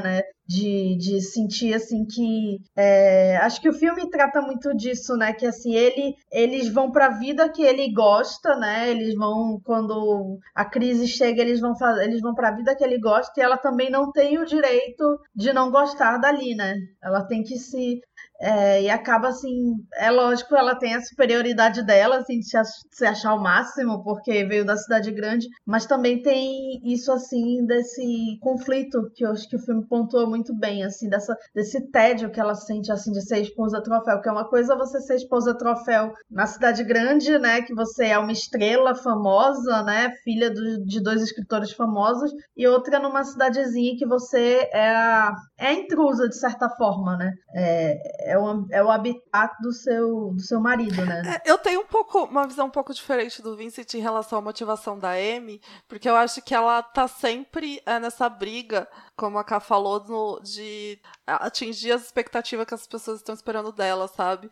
Tem muito essa questão do pai, que ela. dos pais, né, que escreveram a história dela, tipo, ela sempre sendo melhor do que ela era na vida real, né? Então ela, sei lá, foi ganhar vôlei no livro lá pra ser medalhista olímpica, sei lá, entendeu? Tudo é sempre melhorado da vida dela nos livros. É, e eu acho que nos relacionamentos tem isso também, né? Que vem daí também o monólogo da Cool Girl, né? Quem que o, Ben Affleck tava lá? uma personagem como. Uma, uma mulher como aquela, sabe? Que ela é. Ela não é, tipo, tão uma patricinha, mas ela também não é tão. Ela é mais disruptiva, né? E, mas também ele não sabe lidar com esse tipo de mulher, claramente, né? Então, quando o casamento deles estão nessa situação, que ele fala, ah, então você espera que eu seja mulher escrota, então eu vou ser mulher escrota aqui, vamos juntos, então exato, não tem problema exato, nenhum. Exato. É, com, com a questão com o Neil Patrick Harris lá também, é, nossa, que é um dos personagens mais insuportáveis também, gente. Aquele cara que lê o Proust e fica uh, arrotando em, Proust, em francês, sabe, gente? Pelo amor de Deus. Quando ele entra na casa lá apresentando não, que o, o, o, o meu chuveiro, não sei o quê, e o meu, não sei o quê. Eu imagino aquele cara que, tipo, leva o crush no, no, no apartamento e começa a mostrar os discos caros dele, tá ligado? Que ele comprou na Nova Zelândia, sei lá onde, sabe, mano? Nossa, gente, que cara insuportável. E daí o, o ela também tá ali, né, ela tá num papel também de, tipo, bater as expectativas dele, dele manda ela emagrecer, manda ela pintar o cabelo de novo, manda ela ficar como ela, ele, ele gosta, né? Então eu acho que muito da motivação dela vem disso, assim, de, tipo, a gente tá meio preso nesse papel aqui, e daí como ela vai lidando ao decorrer sim, da história, Sim, né? sim, É engraçado isso, porque esses negócios do personagem do Patrick Harris, porque a primeira vez que eu vi o filme, eu me incomodei com a atuação dele, assim, porque eu achei meio deslocado do filme. Mas dessa vez eu não me incomodei, não. Eu, achei que, eu, achei, eu achei que funcionou pra mim. É, na época muita gente falou isso, né? De como ele não tava tão bem no filme. E eu concordo. Tipo, eu acho que ele funciona super bem ali naquele tipo de papel. Eu não, não vejo problema o ali. O personagem tem essa deslocação, sabe? Assim, parece um cara que também vai nessa coisa, parece um cara de mentira também, né? Porque, porque na verdade, todo esse verniz que você falou, pedante, Rosana, é só um verniz pra ele, porque na verdade é um cara chato, né? Não, é, um cara, é, uma, é, é, outro, é não, outro é louco, na verdade, isso, na verdade, né? Assim, né? Tá todo mundo interpretando papéis, né? Parece. Sim. Ele é tão, ele é tão, ele é tão, ele, ele é tão errado da cabeça quanto o Ben Affleck, né? Quanto outros personagens do filme, assim. Eu acho que, que, a, que a que é mais bem ajustada é a Carrie Coon. A pessoa sensata no rolê. Nossa, maravilhosa. Que, que é engraçado, porque era a pessoa sensata, era meio que o oposto do irmão em tudo, apesar de serem gêmeos. Assim, é meio oposto dele, assim, quase em tudo. Mas, mas, mas é o único elo de humanidade que o irmão tem, na verdade, né? Assim, né? Na, na realidade, né? Que parece ser a única pessoa que ele tem um sentimento quase que sincero, assim, na realidade, assim, né? Assim, que, que a irmã dele. Limpou a casa no dia que a sua esposa desapareceu? Não. Tá, mas a nossa equipe fez um teste com luminol. E eu sinto muito, mas a sua cozinha ficou toda iluminada. A Amy perdeu muito sangue ali, Nick. Ai, meu Deus. É, e depois alguém limpou. Peraí, peraí, peraí, peraí, peraí. Por que limpar o sangue se estão tentando forjar uma cena de crime? Sem sangue e sem corpo, isso indica sequestro. Que alguém fora da casa cometeu o crime. Como os sem-teto que você vive mencionando. Uma poça de sangue e nenhum corpo sugere homicídio. Que alguém de dentro da casa cometeu o crime. Que é o que estamos fazendo aqui, Nick. E eu fiquei muito chocada agora revendo o filme, o quanto ele bebe, né? Eu não lembrava disso, assim, o quanto ele é alcoólatra totalmente não funcional, porque ele é claramente não funcional, aquele homem. Né? Não, nesse caso, não funcional. Sabe, mesmo, o quanto, assim. tipo, ele compra o bar, ele chega lá e fica tomando bourbon 10 horas da manhã com a irmã, sabe? É, Jogando jogo de tabuleiro. É. E eu adoro o bar, se chama O Bar. Ele é, é tão, é tão sem graça, assim, a vida dele. Ele é tão básico, ele é tão básico, que até isso. que ele não sabe nem dar um nome pro bar dele. Não sabe dar o nome pro A bar. detetive fala, né? Tipo, ah, que metalinguagem. Meio sendo, querendo ser simpática, né? Mas ela claramente também acha ele um completo idiota, né? É, exatamente. Nossa, mas ela é muito boa, assim, porque. É muito boa, assim, porque ela, ela quando ela tá interagindo com outro policial lá, que ela, ela fica assim, meu, você não tá com pena dele, né? Tipo, assim, que é, é muito engraçada essa, essa interação deles. É, é alguns, são alguns dos momentos engraçados, né? Assim, do. Eu adoro a- os momentos deles, eu acho muito bom. E ela também é uma personagem humana, né? Ela meio que a guardiã da verdade ali no final de tudo. Verdade. É melancólico o papel dela. No até. final, eles estão reunidos e ela tá com eles, né? Com, com o Ben Affleck, a Carrie Coon e o advogado, né? E ela Sim. já tá até não reconhecível, assim, porque ela nem é tão importante naquela cena, né? Mas você vê que ela realmente se envolveu com a história e que ela não tava lá pra ser a bad cop, né? Era, ela, ela tava ali em busca da, da verdade. Né? Tem, tem uma, tem uma coisa que eu acho que é bem motora do personagem do Ben Affleck, que é assim, que por, que, por exemplo, ele não, tipo assim, ele não matou a Amy ou sumiu com ela, mas ele poderia ter Sim, feito isso. Acho que um dos motes sim. é esse, sabe assim, sabe assim. É, eu acho que, tipo assim, ele, é- é- ele é um cara capaz de, de, fa- de fazer aquilo, sabe, assim. Ele, ele não faz porque ainda tá nesse nível de, de funcionalidade não sujar as mãos, mas ele é um cara que, que pode fazer isso, assim, enquanto a Amy é a pessoa que também, que também é a pessoa que suja as mãos, né, assim, né. Então, então acho que o filme fala desse contraste. É, eu- no cinema pensei que podia ser ele, assim, a primeira vez que eu vi. Talvez, tipo, antes do, do meio do filme, eu pensei, putz, será que. Eu acho que é, é uma coisa que a gente pensa que pode ter acontecido mesmo, até a gente ver, né? O plot Eu acho que o twist. filme tem, tem um pouco essa mensagem, tipo, ele não fez, mas ele é o tipo de pessoa que poderia ter feito, né, assim, né, acho, acho que é bem isso. assim. É, eu acho que também o filme não termina como tipo, ai, coitado do É. Ben Affleck, ele tá preso na situação com a mulher doida. Eu não vejo Não. dessa maneira herói, assim. Eu acho que a, a- cena final, inclusive, que eu acho muito brilhante, eu particularmente tenho um fraco por filme que começa e termina igual. e eu acho muito bom o quanto também é, o que ele tá- o tom do que ele tá falando tá diferente É. da cara dela. Enfim, tá, A tá tudo é diferente. diferente, Então né? vocês é, vocês quiseram estar os dois nessa situação, babies. Não É. venham pra mim de tipo, ai, coitado, ele tá preso no relacionamento. Que, que clichê também, né? Sim, sim. O cara preso no, no casamento. é, e no início o olhar dela parece meio romântico e tal, e no, no, no último momento ali parece meio, sei lá, de cúmplice, de tipo. É, agora, assim, somos iguais, assim, entre aspas, né? Agora, agora ela tem mais poder que ele no relação. Essa é a verdade. É, realmente. Agora, agora eles têm uma igualdade de poder, né? Porque, tipo, antes ele era o abusivo e, né? E eu gosto que o filme ele tem essas repetições, né? Também de... ah, tem uma cena que eu acho que ah, é parecida também, que ele tá na casa do pai dele, eu acho, ele ouve um barulho e daí...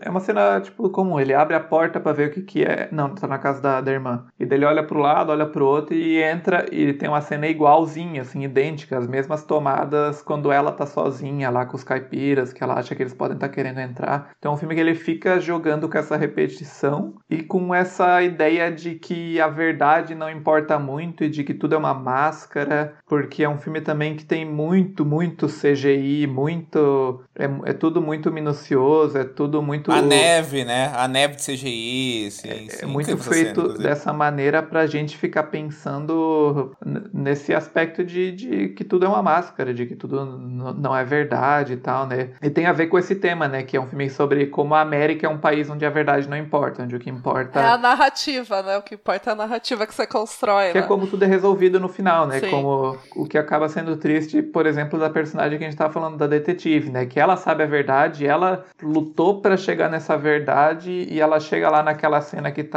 o FBI, mas não sei quantos interrogando a Amy, ela percebe lá no meio de todo de todo mundo que não, que a Amy vai manipular todo mundo e é isso aí e, e, e tem muito a ver, né? E tem, tem uma coisa também, de- além dessa América, né, que, que é construída, tipo, na mentira e como as pessoas alimentam essa mentira na- nas relações e as relações se alimentam na, na mentira. Eu acho que o final que a Rosana falou, eu concordo com ela, que não é, que não é tipo, ah, coitado do Ben Affleck. Não, é, é, é, aquela, é, é aquela mentira se casando, né, é aquela- aquelas duas mentiras meio que se casando, a meu ver. E aí o filme também fala muito de como, de como a mídia, né, é, se alimenta da desgraça e do sangue. Sim, total. Ele- eles, eles, se, eles vivem em prol disso, assim, você sabe? Assim, e, as pessoas, e aquelas pessoas que têm todas as interações marcadas por múltiplas, por múltiplas mentiras e múltiplos papéis que, que elas vão ensaiando, não só joguetes também. Então são múltiplos joguetes que o filme tá usando, né? E ele, a gente tem essa figura, né, do aquele momento em que ela vai para que ela tá naquela casa, quando ela tá disfarçada, né, fugindo e tal, e, e aí ela tá ali, né, naquele momento ali, naquele momento de desconfiança com aquela menina que vai roubar o dinheiro e tal. E aí a gente tem aquele aquele primeiro momento em que ela vê-lo, né, na TV, e aí ela fica, e depois a gente tem aquele momento lá com o Neil Patrick Harris, ela fica meio que é, fascinada, né, com o que ela tá vendo, né, assim, é muito, é muito interessante como o filme trabalha isso, assim, de que ela tá, ela tá, nossa, agora, agora ele é perfeito pra mim, agora ele vai, agora ele vai jogar meu jogo, assim, é, e, e até o momento que ela volta, né, que é bem teatral, como ela desmaia, né, ela finge desmaio, sei lá, é, no colo dele, e como ela se, se encena todo momento ali que ela vai forjar que, que o Neil Patrick Harris a estuprou e tal, enfim, e que a gente não sabe também realmente, né, porque é um cara que que, que tem esse passado dúbio também e, já tem essas acusações. É um cara que mora sozinho, meio esquisito, né? Então não seria surpreendente se ele tivesse feito alguma coisa com ela. Assim, ela podia estar medicada, ele fazer alguma coisa, não seria surpreendente se ele tivesse feito. Não, e o quanto a situação toda é, tipo, ah, ele tá- ela tá lá na casa, tá com a ajuda dele, e dela manda ela emagrecer, manda ele fazer isso, manda ele fazer aquilo. O quanto isso não é uma situação já abusiva, entendeu? O quanto, tipo. É, É, ele tá completamente controlando ela, né? Assim, numa estética. Isso que eu acho, tipo, ela exacerba essas situações que já estão acontecendo com ela, tá ligado? Não é como se ela inventasse uma coisa, tipo, completamente do nada, entendeu? Tanto o Play Affleck quanto o Neil Patrick Harris, quanto o outro lá, a gente não tem tanto contexto, né, do outro, do outro é, personagem, mas também não duvido, sabe? É, eu acho que o, o filme é muito esperto dessa maneira, sabe? Inclusive essa cena do, do quando ela volta lá, que vocês estavam comentando, quando ela vai dar entrevista pra polícia ali, tá todo mundo é, pronto pra acreditar na versão dela, porque ela é a vítima perfeita ali, ela não precisa fazer nada. Tanto que o, o, o, o Cameron Crowe lá, o Cameron Crowe jovem, ela, a, a, a, a policial começa a fazer umas perguntas dele, mano, ela acabou de voltar lá, não sei o que, ela tá viva tal. Então tá todo mundo pronto pra aceitar a vítima perfeita, porque ali naquele momento ela é, entendeu? Exatamente, a, a, a vítima loira, rica, branca, né? Assim, a, a menina, a menina da elite, né? Que tava presa, que foi estuprada. É a menina que a América aprendeu a amar, né? Essa coisa assim do, até por ter os livros, assim, todo mundo acha que conhece ela, né? Na verdade, conhece uma visão dos pais pra ela, né? Assim, o que eles gostariam que ela fosse, mas É, e, esse- e esses pais dele, eu acho muito legal dos pais dele, que aí esse desprezo cômico que o, fio, que o Fincher filma os personagens fica muito na cara, assim, porque os pais deles têm, têm uma coisa meio desprezível que aqueles caras, né, assim. Eles parecem meio tipo, sei lá, hippie que ficou rico nos anos 70, umas É, coisas assim. exato. Porque ele chama. pai da geração Yuppie. É, to- toda vez que ele chama o Nick, ele fala, hey man, uma coisa assim, meio tipo, o, o cara querendo ser mais jovem do que é. Assim. Tem uma coisa meio descolada da realidade nas cenas dele, né? Assim, eu acho que esses momentos do filme são muito bons, assim, que você vê que existe uma coisa despresa. E ele, eles têm essa superioridade nova-iorquina da cidade grande, né? Assim. Uma coisa que eu não tinha pensado, assim, nessa visão da Amy como mais humana e menos uma psicopata, assim, que a Ana falou, é como ela tem os seus momentos raros de fraqueza no filme, né? Os seus momentos de, de não esperava isso. Por exemplo, por que, que ela é enganada por aqueles caipiras? Porque ela subestima ele, né? Ela, ela se acha melhor que todo mundo, mas ela acha que enganou os dois, mas na verdade ali o buraco é mais embaixo. Ou até no momento que, que precede a cena que ele agride ela, né? Que ele joga ela na escada, é uma coisa que ela percebe que tá fragilizada ali, né? De que uh, eles poderiam ter uma grande vida juntos e ser um grande casal e ela tava virando esse clichê que a, a mulher que não quer que o marido saia pra, sei lá, o que, que ele ia fazer na rua aquela hora. E, e ela fica e ela odeia ele naquele momento, não porque ele tá saindo, mas porque ele transformou ela naquilo que ela não queria se tornar. Né? É, e ela fala, ai, acho que é hora da gente ter um bebê, assim, o bebê vira meio que aquele símbolo que é o próprio símbolo para muita gente, assim, dessa coisa da maternidade compulsória, né? De ser a salvação da família, né? Ai, ele, é, eles até falam, ele, ela até fala, acho que agora é o momento certo. Ele fala, bom, eu não consigo imaginar no pior momento, né? Assim, é, será que ela quer realmente ter um filho ou ela quer ter uma pose com uma criança, né, pra, pra, pra revista, né, que é o que acontece no final. É, só né? falta essa parte do papel pra ela representar, né? Ela já não é a esposa lá casada com o cara que mora no subúrbio, É, só falta a criança, entendeu? É maravilhoso que ela usa uma a caneta que é uma cegonha, né, na ponta, no, quando ela tá escrevendo o diário.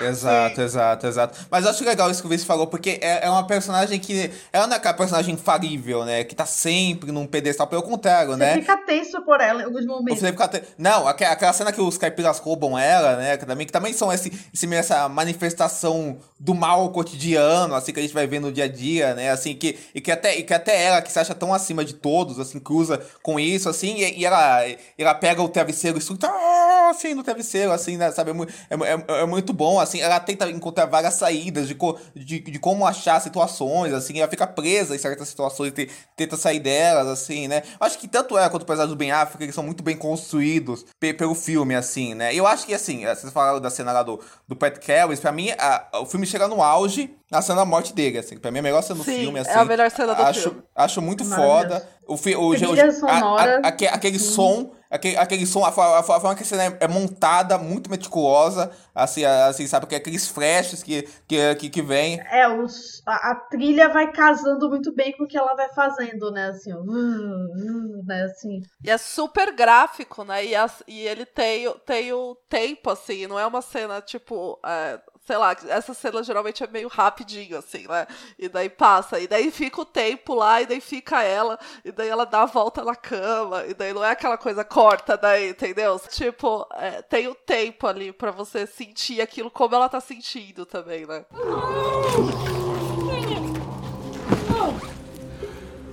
Olha só pra isso.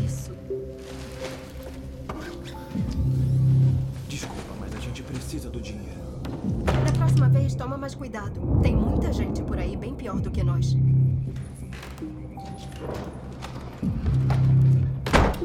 Tem uma, tem uma coisa foda da direção de fotografia do filme, que, que os filmes do Fincher, e acho que eles vão ficando cada vez mais assim, são muito escuros, né? Os filmes dele são muito escuros, assim, são, são, são muito sombrios, assim, né? E eu acho que, que como é típico dos, dos filmes dele, né? Essa, é- é- essa fotografia escura é, é, é, é, é, é, é muito pra denotar esse senso desse cotidiano, dessas, metrópoles que, é, que gosta de filmar, assim, sabe? Assim, então, então acaba servindo muito pra ser meio um esconderijo daqueles personagens, sabe? Assim, são todos eles são meio seres da noite, assim, no- nos filmes dele, assim. E tem uma coisa que, tem, que, é, que quando tem momentos de luzes no filme, esses momentos de luz são muito des- destacados. E nesse momento a luz é muito destacada quando ela mata o cara, né? Assim, né? Assim, e isso, isso sempre acontece. A, a fotografia ela vai fazendo um fade in, assim, um- um- diminui e aumenta a luz e tal. Tem um dimmer. Eu gosto porque, pra mim, esse tem dois momentos que eu acho os picos assim desse filme, assim, que uma é essa cena que é, que é. E são dois momentos de quebra, né? A primeira é que a gente tava vendo aquele filme super controlado, super. ah, que, que, parece que tudo é minucioso e tudo construído no início, né? De ah, ela sumiu e será que foi o Nick? Não sei o quê. E a gente só conhece ela pelos diários, né? E pelos flashbacks naquele momento. E daí tem algumas cenas maravilhosas nesse início, né? Tipo a cena do, do açúcar, que eles passam pela nuvem de açúcar e, e, ele, e eles se beijam. Ela fica parecendo um cadáver. É, eu acho muito bom porque o Fincher, ele odeia fotografia granulada e essas coisas assim, né? Que, tipo, óbvio, né? A pessoa sem coração não vai gostar de fotografia granulada.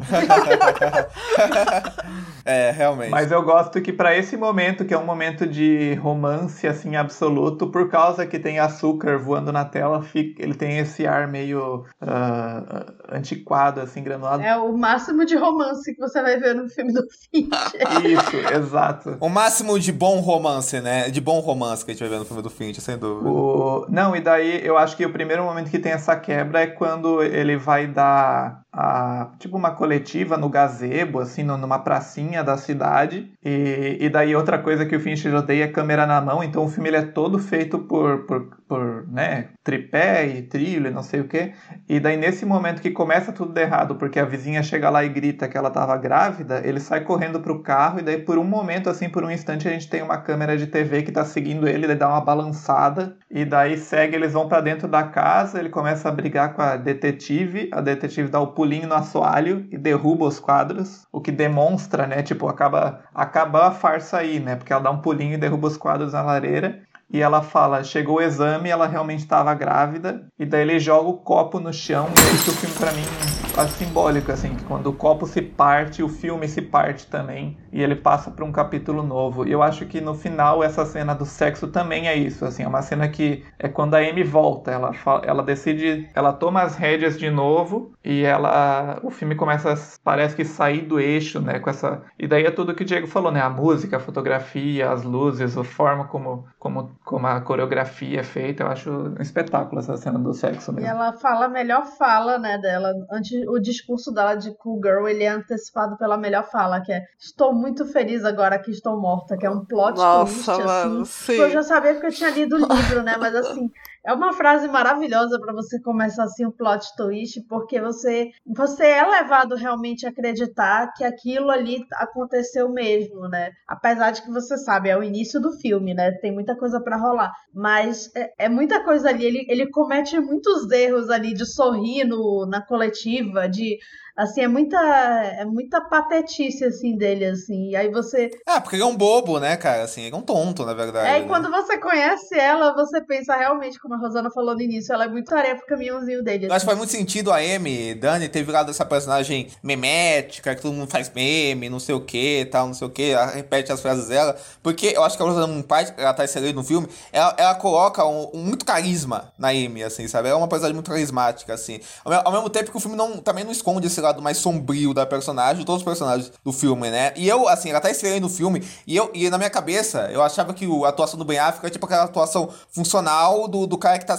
que tá servindo o filme, sabe assim, que, que é bem usado no filme. Mas nessa revisão eu achei ele muito foda no filme também, sabe assim, porque tem esse lado do filme se aproveitar da imagem dele, como a Rosana falou, né? Essa coisa de, de boy lixo, assim e tal, assim, que o filme consegue se aproveitar muito bem, assim, eu acho, assim. Mas ele consegue mostrar também essas nuances que, que, que o Nick tem, sabe? Assim, de ser também um robô, assim, sabe, assim, um robô que tá perdendo controle, sabe? Um robô que tá em curto-circuito, sabe, assim, eu acho que o filme tá um pouco disso, assim, um robô que é tirado daquela situação perfeita, que é aquele homem criança, assim, que nunca, que nunca tem como crescer, que vai surtando, eu acho que os momentos de surto dele, assim, e de inadequação dele, com aquele, toda aquela situação maluca, é, é, é, são muito bons, assim, e isso é, um, isso, é um, isso é um contraste muito grande com a Amy, né, assim, com, com, forma que a capaz que interpreta ela. É, parece que ele tá chateado de ter que se importar com a esposa, né? Exatamente, tipo, ela atrapalhou minha vida. Não, e ele tá num, num downfall, assim, direto, né? Porque ele, ele não tá escrevendo nada, claramente, como a gente vê lá, não tem nenhuma ideia de livro.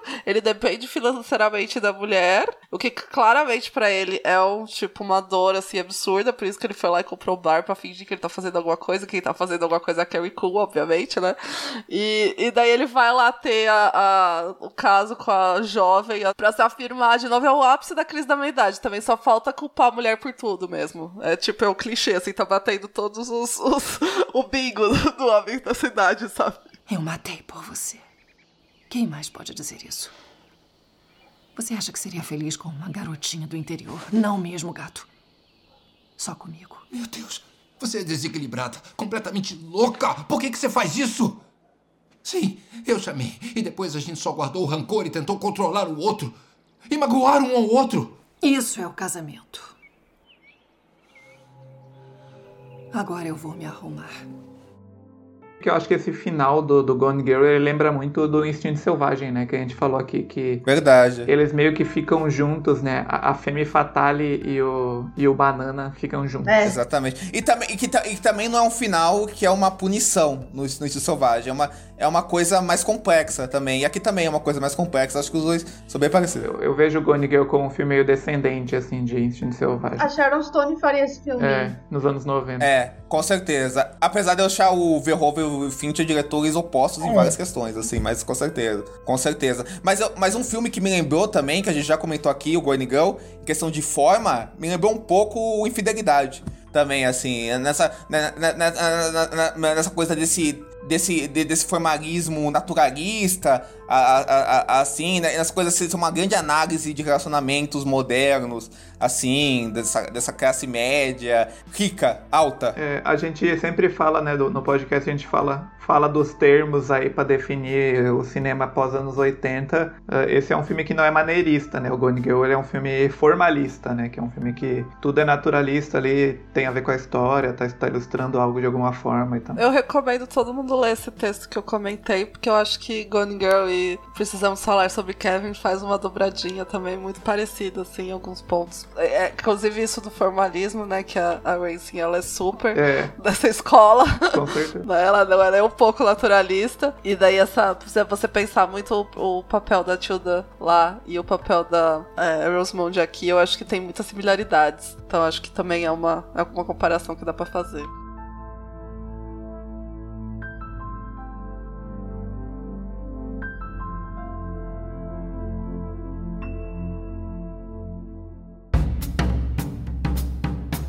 Bom, agora vamos para as notas para os nossos saxofones de ouro, começando pela Camila. Qual que é o- a sua nota para Garota Exemplar? Bom, se depender de mim, ele vai entrar pro clube dos cinco do podcast, porque eu vou dar cinco saxofones.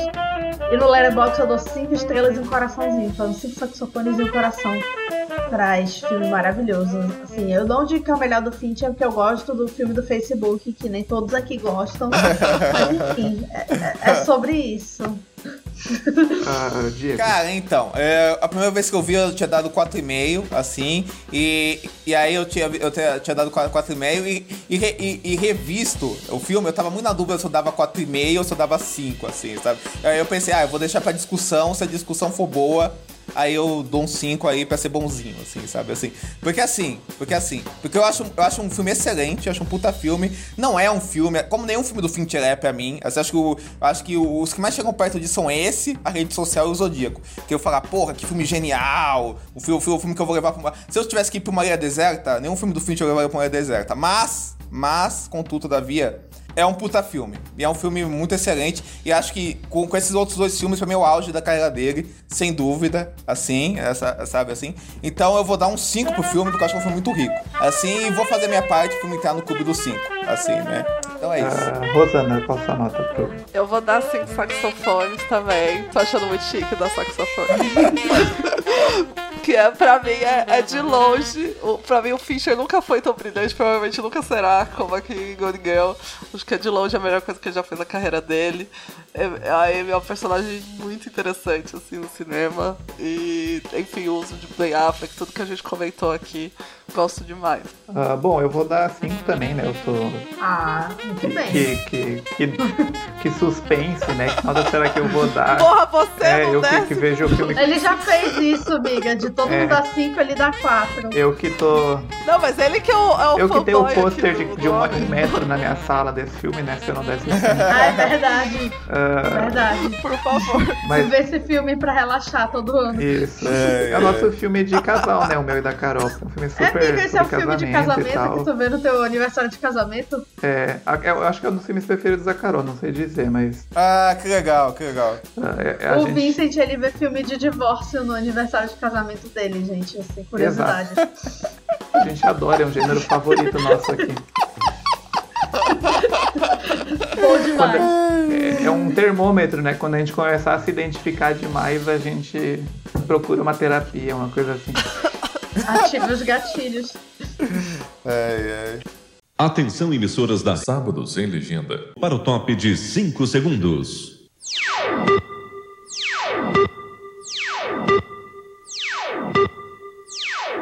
Ah, mas agora a gente vai para outro momento que a gente vai ter aí outras oportunidades de falar mais de David Fincher e tal, mas a gente decidiu fazer um top 5 filmes do Ben Affleck, como a gente sempre faz aí com listas paralelas e, e uma regra meio Oscar aí de, de, de contar os pontos. Então vou falar algumas menções honrosas, uh, 200 cigarros, que eu nunca tinha ouvido falar, mas a Rosana citou. Desenterrou este filme do... 200, 200 cigarros é um filme da minha adolescência, na época que eu via todos os filmes que tinham as cantoras que eu gostava.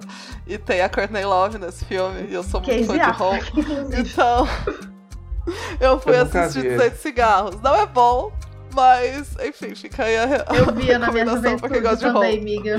Esse filme, esse filme tem todas as pessoas dos anos 90 do cinema indie, né, cara? Assim, É tem tipo a... Paul Rudd. É, Paul Rudd, Christina. Ricci, é muito. É todo, a, a Gaby Hoffman, a, a, a Jenny Garfalo, cara, todo o filme dos 90 tinha a Jenny Garfalo. É, a Cara, Martha Plimpton, caraca. É porque É. eu não lembro desse filme. Eu via muito, passava muito no Cinemax. Eu Não é nem na HBO, no Cinemax, que era tipo HBO B, assim. nunca nem vi, eu não sei. Não conhecia mesmo. É um daqueles filmes que acontece num dia só, né? Que ele tá na, na noite de ano novo, né? Com Opa, várias, Noite de Ano Novo? ah, vários Vou colocar na, personagens. na minha lista É. de fim de ano. É, olha aí, é o bicho que é temático. Olha lá, olha lá. Mas é, ele é bem colorido, né? Gostamos. Outro, outro, outro filme que foi citado, mas não entrou na lista, foi O Caminho Sem Volta, esse que o Diego falou Sim. aí, que, que é um filme recente do Ben Affleck interpretando um alcoólatra, que ele tem uma interpretação até muito boa. Pensei que fosse chegar Eu no acho- Oscar, mas não chegou. É, eu acho uma das melhores do Ben Affleck. Eu acho ele muito bem no filme, gosto muito dele no filme, gosto muito. Eu acho bom o diretor desse filme, o Gavin O'Connor. Acho que ele faz uns filmes de gênero legais. É, assim, acho que ele filma muito bem basquete. Acho um melodrama bem, É, bem é um, bom, interessante. é um bom melodrama mesmo, assim. Tem, tem umas cenas boas dele em casa sozinho, assim. Ah, outro citado foi O Último Duelo, que eu e a Camila citamos, que ele tá aí, uma das versões do Ben Affleck na Idade Média, que ele tem um coadjuvante de luxo aí, é muito bom. Outro, E o filme roteirizado por ele, né? Também, É. o último dela também. É, ele, Ben Affleck, ele, o Matt Matt, Damon Damon e a e a, acho que a Nicole, Nicole. Isso, Ralph Summer, ela mesma. Ela mesma. Nada a ver, gente, essa, essa, essa combinação, né? Mas enfim, funcionou. Eu, eu, vi, eu ouvi falar que eles chamaram ela meio que pra essa coisa de temos que Fazer ter uma parte mulher. da mulher, né? pra- Exato, foi isso mesmo, foi isso mesmo. A melhor parte é ela que escreve. Outro citado foi O Pagamento, que eu coloquei na minha lista, que é o filme do John Woo, que é um filme meio. Parece um filme meio aventura de Hitchcock, assim, não é muito bom, mas é, é divertido, que tem alguma turma, tem alguma coisa a ver com física quântica, que eu já não lembro tanto assim, mas é, é um filme bem divertido. Ah, e O Medo da Verdade, que a Camila citou aí, que ele dirige, né? Que eu acho que muita gente considera o melhor, o melhor filme dele como diretor. Eu acho que é o meu preferido, não sei. Ah, e vamos para o top Pedro Estraza gosta de Argo, gente. polêmico. É, ele é o defensor. falar. Ele é o defensor. Ah, Ele é Arger. Vamos para o top 5, então. Ah, Jovens Loucos e Rebeldes, de Richard Linklater, de 93, em número 5. Ah, Armageddon, de Michael Bay, de 98. A nostalgia, a nostalgia, a nostalgia, a nostalgia. Foi nosso top 2, meu e da Gente, Rosana. Como não amar Armagedon, pelo amor de Deus. Maravilhoso. É O. Vincent nem comenta. Eles só não gostam porque eles nunca viram. Vive. Eu vi, eu vi. Ah, Ah, viu, viu? Gênio Indomável em terceiro, do Gus Van Sant, o filme preferido do Diego Cagliari. É, eu assim, eu acho o Gênio Móvel uma obra-prima. Inclusive, eu tenho um vídeo no YouTube que fala sobre o roteiro e a direção do filme, assim, né? De, co- de como eu acho que, que a parceria deles dois, o Matt Damon e o Ben Affleck com o Gus Van Sant foi um casamento perfeito. Acho- também acho um puta melodrama, pra mim, um, pra mim uma aula de, de como você faz um Oscar bait bem feito, assim, Esse é um foda, daqueles filmes que também filme que esse néfito adolescente descobre e adora, né? Também. É um filme bem exatamente. de ver. Não, e assim, eu, eu tinha muito medo de rever esse filme, porque é um filme que eu achava, ah, cara, deve ser um filme mais convencional do Gus Van Sant, porque eu via ele adolescente e eu amava, eu chorava pra cacete, assim, vendo o filme, assim, e tal, não, não sei, não sei o que, assim. E aí eu tinha medo, porque eu gosto muito do Gus Van Sant no geral, assim, eu gosto muito dessas inspirações experimentais dele. Eu ficava meio, nossa, será que vai ser tão bom? E eu fui rever, eu achei puta filme, assim. Até acho que ele, que ele consegue juntar muito esse cinema independente dele com o cinema classicão e fica uma salada que eu acho fodida. Eu amo demais. Assim. Uh, segundo lugar aí, Atração Perigosa, que é um filme do Ben Affleck que, que dirigiu em 2010 e, e, e estrela também ao lado do, do, do John Hamm e da Rebecca Hall, que é um filme de assalto é. em Boston. É um eu grande filme de filme, ação, pô. assim, de suspense. Adoro.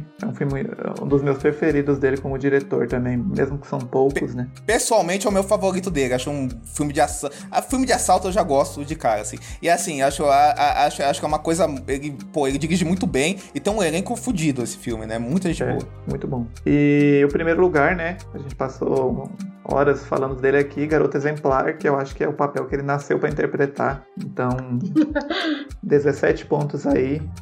ah, na frente de, de todos esses outros. Ah, Ele merecia mais o Oscar que o Ed Redmayne, eu falo mesmo, assim, cara. Ah, assim. não é difícil, né, amigo? Merecia mais.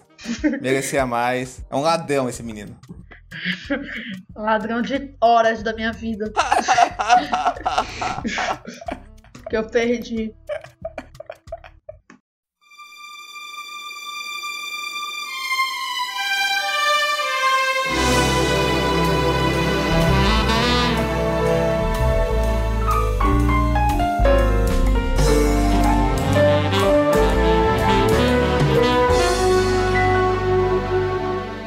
Agora vamos para o nosso Corujão, que é o nosso bloco de ah, indicações e recadinhos. Começando pela convidada, Rosana, o que você tem para indicar pra gente hoje?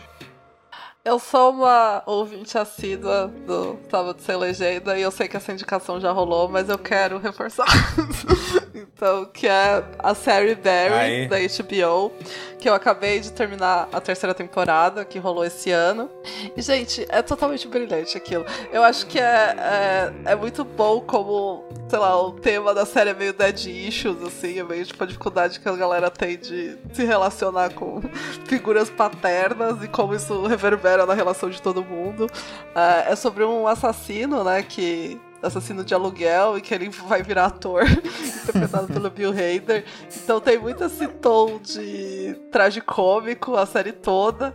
É, e ela é muito engraçada. é, e essa terceira temporada, particularmente, é o auge. Assim, eu vi a primeira e gostei, achei boa, mas não, sei lá, não engajei muito assim. Eu comecei a ver a segunda e eu acho que a terceira é o auge dele, sem dúvida. O Bill Hader em si, ele dirige quase todos os episódios, se não me engano, acho que seis Sim, dos sim, oito ele dirige.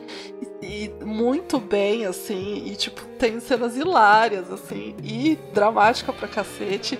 O, quando eu tava terminando, o Diego comentou: ah, o final ia parecido com, com Succession. Da, quarta, da terceira agora, né? E é mesmo, porque tem uma situação ali um pouco parecida. E, enfim, gente, é muito, muito bom. Assistam Antes Barry. que da HBO. Antes que a. É. Antes que a Warner acabe. Antes que tudo vire reality. Pô, Dublado. cara, nem. Pô, nem, nem fala isso, que horror. E outra indicação que eu vou trazer também, que eu vi agora do cinema, que é um filme que chamou Acontecimento, é dirigido pela Audrey Diwa, que é sobre uma é, estudante de, de literatura que é, se vê grávida, né, numa, numa gravidez não desejada, nos anos 60 na França, né, enquanto o aborto ainda é ilegal, né, é um crime. Então, o filme todo a gente acompanha é, maneira de que ela quer de resolver isso, né, de ela não estar mais grávida. E o isolamento da personagem enquanto ela ela tá nessa situação porque ela não pode, né, falar para as pessoas porque é ilegal, é, e o sofrimento dela de ir atrás disso, de querer sair disso. O filme é bem pesado, assim, ele é bem gráfico em alguns momentos. Tem algumas cenas bem intensas. É, você fica tenso o filme todo. Eu saí do cinema com os ombros na orelha, assim, de tanto. É, quando você fica segurando aquela angústia da protagonista. É, tem a. A Sandrine. Bonner, que é a atora, a, a atriz de, de Vagabondes, né? De Os Renegados, que é. Enfim, ela faz a mãe do protagonista. Mas enfim, é um filme muito, muito bom. Tá, tava em cinemas, é, poucas salas aqui em São Paulo, mas eu vi que ele tá nos trailers ali do HBO Max, então eu acho que se ainda existir o HBO Max nos próximos tempos, vai dar pra assistir por lá. Sim, sim. Ai, eu tô rindo pelo chorar. Vamos Inclusive, pra esse chorar. filme ele foi indicado no nosso programa do dublê de corpo também. É verdade, Ah, é verdade. Raíssa recomendou. Pode crer. Então, é, duas semanas seguidas é, é pra assistir mesmo. Vou procurar. É, Diego, qual é a sua, a sua recomendação da semana? Então, Vincent, eu vou recomendar filmes que eu assisti recentemente. Eu vou recomendar um filme que eu assisti hoje, inclusive, depois que eu vi o, o Gone Girl. Depois que eu vi o review Gone Girl. Na verdade, que tem um pouco a ver com o que a gente falou, porque o diretor desse filme, ele dirigiu alguns episódios da, do Mind Hunter, né? Que o David Fincher era grandemente por trás, né? Que é o Carl Frank. O Frank é um diretor negro que ele meio que começou trabalhando com o Roger Corman lá em Hollywood, nos anos 80, eh, nos anos 80, final dos anos 80, e depois ele, eh, naquela onda que o Spike Lee fez muito sucesso com as coisas certas, teve uma onda um pouco do cinema negro independente, lá, do cinema negro mexendo com gênero, tal, nos anos 90, né, que é aquele cinema rude, né, que falavam, tal, assim, que sur- surgiram vários expoentes do cinema negro, aí surgiu o John Singleton também, o- os irmãos Rudes, tal, assim, né, assim, do o diretoras também, por aí vai, assim. E aí, o. o e, e- e aí, o Frank dirigiu dois filmes nessa época, que é um Passo em Falso, que é com Bill Paxton, e ele também dirigiu O Diabo Veste Azul, que é de 95, que é com o Denzel Washington, e tem o, o Tom Shiddle também, numa pontinha muito foda. E são dois filmes ótimos, e são dois neo-noir, assim. Mas aí, eu vou indicar outro neo-noir dele, que se chama Out of Time, que é. chama Por um Fio, que é com Denzel Washington também, assim, repete a, a parceria. Eu já vi Que eu fiquei, que eu fiquei muito surpreso com esse filme, gostei demais dele, assim, achei muito foda, assim.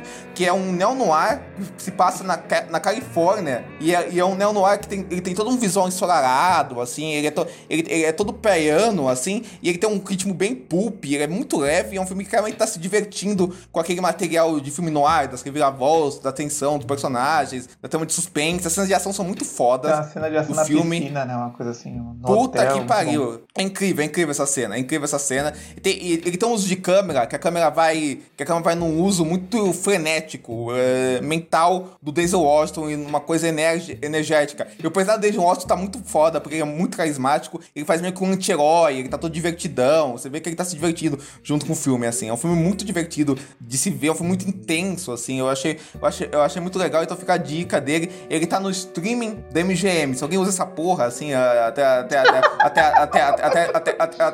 Até. Ninguém paga isso, isso não existe, Diego. Você tá inventando. Até esse negócio. Até, até esse negócio acabar e ser absorvido pela Amazon Prime Video, porra, vai veja, veja lá, entendeu? Assim, né? Assim, Isso nem é o stream, você tá inventando. Porque, assim, eu tô- Ai, amigo, tem que acabar o streaming, tem Eu que tô- acabar o cinema. eu tô, eu tô, eu tô torcendo muito pra esse filme da MGM realmente acabar e ser tudo, e ter todos esses filmes ab- absorvidos pela Amazon Prime Video, o pessoal poder ver isso com mais, um pouco mais de tranquilidade, né? Então vamos torcer única- por As isso. únicas pessoas que assinam isso devem ser as pessoas que clicam por engano e assinam sem Yeah. querer, porque. Que eu conheço, na verdade, uma pessoa que fez isso. Eu, eu, eu, eu assinei, eu assinei por um tempo na, na pandemia, por, de, de, num, num tempo, num, num tempo curto que era de graça por um mês, assim, pra ver um portal do paraíso. E depois eu, eu, eu- eu- quando eu ia cobrar, eu já parei. Pra ver um filme que tu já viu ainda por cima.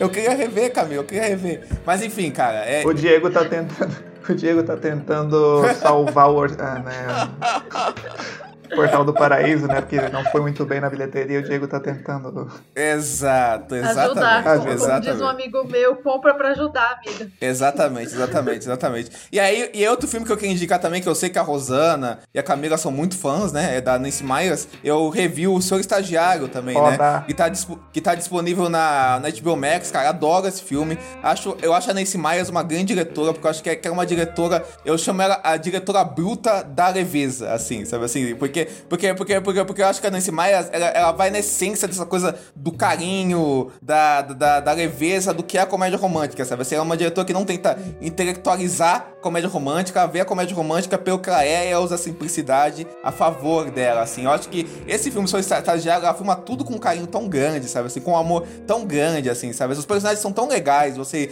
você acompanha. Tem uma coisa legal nesse filme, que, que, que é um filme que, que fala de tecnologia, do mundo moderno, de você, você ser uma pessoa que tá, que tá ultrapassada, tá vista como ultrapassada pela so- sociedade, entrar dentro disso. E aí o filme, ele, te, ele tem um olhar meio ultrapassado das coisas. E aca- só, só que isso acaba se mesclando, acaba sendo um choque com, a- com, a- com essa coisa tecnológica, sabe? Esse jeito meio old school do filme, sabe? Muito classicão do filme, assim, sabe? Eu acho muito E é foda. legal porque, como ele já foi feito em 2015, tipo, esse conceito de startup, né? A gente tá vendo um monte de gente assim sendo meio que desmascarada, É. né? Desde então, assim. Tem até uma série com a Anne Hathaway sobre isso, né? Isso, exatamente, É, exatamente. Na, na Apple. Talvez a Rosana saiba mais porque ela é Apple. Appler. Você da não Apple, sozinha é da Apple. Publicidade da Apple. Refreshed o nome. Eu poderia ganhar pra isso. É, exatamente. O Apple me liga. Só é, é com a Anne Hathaway e o Jared Leto, né? Ah, Quem- tem que tá coragem- também nesse filme, né? Seu, seu estagiário, né? Olha só, assim. Não, E a, a Anne Hathaway, não o Jared Leto. Né? Né, o, o- a, a Anne Hathaway, Anne Hathaway, Anne Hathaway. É, pois é, então assim, eu acho que é legal porque fala. A gente já tá vendo meio que o fracasso meio que dessa geração Isso, genial, exatamente. assim, né?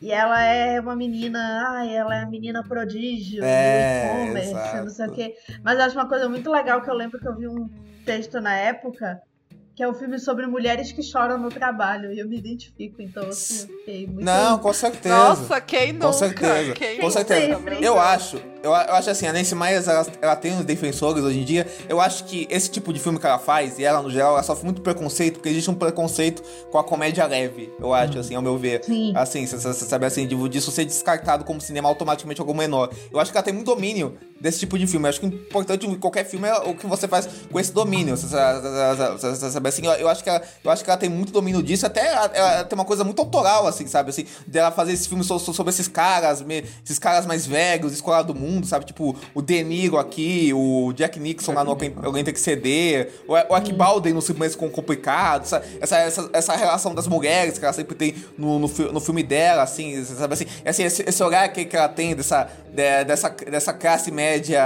cotidiana alta, branca. cozinhas assim, Cozinhas super arrumadas. é, eu- é, exatamente. E, aí, ela não esconde isso, ela assume isso. Eu acho isso, isso muito legal do, do é, cinema eu dela, acho, assim. acho legal isso. Parece que ela tá voltando, né? Ai, a filha tomara. dela virou cineasta, né? Adoro. Ela fez esse filme com a Reese Witherspoon, assim, que a gente pode até esconder, assim, fingir que nunca aconteceu. Nossa, o, o One Woman Want lá pra mim é um, é um filme brilhante, mal Olha só, olha só. Qual? Eu acho que aquele filme é maravilhoso.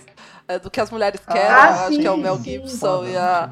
Nossa, é sensacional esse E filme. ser o. Mel Gibson, Puta acho que dá um merda. toque especial, assim, diferente. assim. Exatamente, É tipo Visionário. que Eu acho. perfeito. É maravilhoso É, tipo- esse filme. Não, uma mulher visionária, à frente do seu tempo, entendeu? As pessoas vão entendendo assim mais Isso daqui que o de Diego 50 falou da- anos. da- do gênero, porque tá faltando esse gênero aí ser revisto, né? Porque a- as pessoas já estão aceitando mais o filme bobo de ação e o filme tolo de horror, mas a Aham. comédia romântica tola ainda tem uma resistência, parece, né? Não, não tá sendo tão Essa- celebrada, Sim. né? Tem, tem Só tem uns filmes na Netflix, amigo. É. Tem que ter um movimento, eu sempre falo, tem que ter um movimento autorista da comédia romântica. Isso, Isso. tem que rolar. Cara, assim, você sabe assim, ver Sim. pra perceber a, a, a- o domínio populista que nesse Myers, Gary Marshall, esse pessoal tem desse Nora cinema, cara. Nora Nora Ephron, Nora Penny Marshall. perfeito. Mensagem pra você Exatamente, é cara, assim. melhor filme de 98. É, eu, eu, eu, gostei, eu gostei muito de rever o Seu Estagiário. Não diria que ele tá no mesmo nível, sei lá, de um simplesmente complicado, alguém tem que ceder. Pra mim são filmes muito fodas, assim. Alguém tem que ceder, eu acho. Ah, não, eu acho, acho Sensacional. o estagiário muito fofo, assim. Mas eu adoro, o, o Robert De Niro tá adorável no filme, tá adorável o De Niro, assim, é tá a melhor coisa legal. recente que ele fez, tirando o filme do Scorsese. Com certeza, ele tá adorável, assim. A gente, a gente vê esse filme... É como se ele tivesse feito muita coisa boa. É, exatamente. A gente, a, gente, a, gente, vê um filme desse, a gente acha que ele vai estar num piloto automático, mas não, ele tá realmente numa coisa bem doce de como fazer o filme. Então o filme tá na HBO Max, vejam, vejam os outros filmes da Nora E, da Nora Quanto tá na HBO Também. Max. Vejam tudo Ve- da Nora Ephron. vejam na, tudo da Nancy. Myers e é isso, gente. Eu vou ir do vinho pra água agora, que eu vou falar do. Que eu vi também a grande testemunha do Bresson pela primeira vez, cara, assim, né? Assim, né? Da, da, da Nancy Myers pro Bresson. Eu nunca tinha visto esse filme. Eu fui ver esse filme porque eu, porque eu botei, ah, filmes clássicos que eu, que, eu nunca, que eu nunca vi, sabe? Filmes que todo mundo fala que eu nunca vi. E esse era um deles, assim, cara. E eu achei um filme incrível. Inclusive a Rosana ia amar esse filme, inclusive. É, Tem a cara da Rosana, assim, sabe? Assim, porque, porque, porque esse filme é sobre um burrinho que chama Baltazar, que é, que é, que é, que é, que, que esse burrinho Baltazar, ele vive numa, numa pequena vila francesa, assim, e ele, e ele, vai, e ele vai passando de mão em mãos por, esse, por as pessoas da, daquela vila. E esse burrinho acaba, acaba entrando em contato com o mundo, com a vida mesmo, assim. Ele é testemunha da vida, ele é reflexo da vida, esse burro, assim, sabe? Assim. Ai, já tô quase É. chorando, Diego. Filme de É, animal, eu vou e é bem chorar, isso, cara, assim, Tem bicho, E, é- eu choro. e- acaba- Olha, ele tem 90 minutos o filme. é bem curtinho, é, é bem curtinho. e, e acaba. E é- tá na MUBI e acaba tendo contato com, essa, com esse horror que é, que é a vida, mas ele acaba tendo também contato com, com esse lado doce que é, que é a vida, alguma esperança dentro desse horror, que é meio tirada dele, que é, que é uma jovem Marie, que, que, que fica amiga que fica amiga dele, a atriz tá- é perfeita. Inclu- inclusive, cara, essa, é- é- essa, essa atriz, o Bresson se apaixonou por ela na, na, na, nas filmagens, pediu, pediu em casamento várias vezes e acabou, e, e- e acabou, e, e acabou, e acabou casando com o Godard quando ela fez a chinesa com ele, assim, sabe assim? Que. Puta! É, inclusive. E e Go- Coitada. e eu, eu, eu, eu, eu, eu, e, eu- outra, e outra fofoca é que, o- é que o Godard era muito fã do Bresson. O Go- Godard, o Godard, o Godard falava que o, que o Bresson era o Dostoiévski do, do, do cinema francês, né? Ele era muito fã do Bresson. E, e ele era muito fã desse filme, você sabe? Ele falou, ele falou que esse filme resumia o mundo. Assim, eu concordo com ele. Pra mim, esse filme resume o mundo, ele resume a vida. Ele tem um uso de pequenos detalhes incrível. E, e, e- e você acaba o filme chorando, sabe? Assim, ele, ele- ele usa essa, essa coisa precisa do Bresson minimalista, que a gente falou um pouco do, no, no podcast do Steel Raider, pra te trazer muita emoção e você acaba se conectando demais com aquele animal e chorando junto com ele, sabe? Se você não chora no final desse filme, você, você Não tem você, você tem é o David problema. Fincher. Olha, É, exato. Pedro Estraza deu quatro estrelas pra esse filme. Ó, viu? Já é obra-prima. E um Obra-prima. coração no Obra-prima. Letterboxd. É Obra-prima. Virou, virou, Eu, eu só queria virou um dos meus favoritos esse filme. É, é, é isso aí. Eu só queria falar que eu li a biografia da Anne Sopa de Isso aí, esse é o nome dela. consegui falar o nome dela. E, gente, como o Godard é insuportável, mas ela é insuportável também, né? Puta que pariu, que mulher insuportável.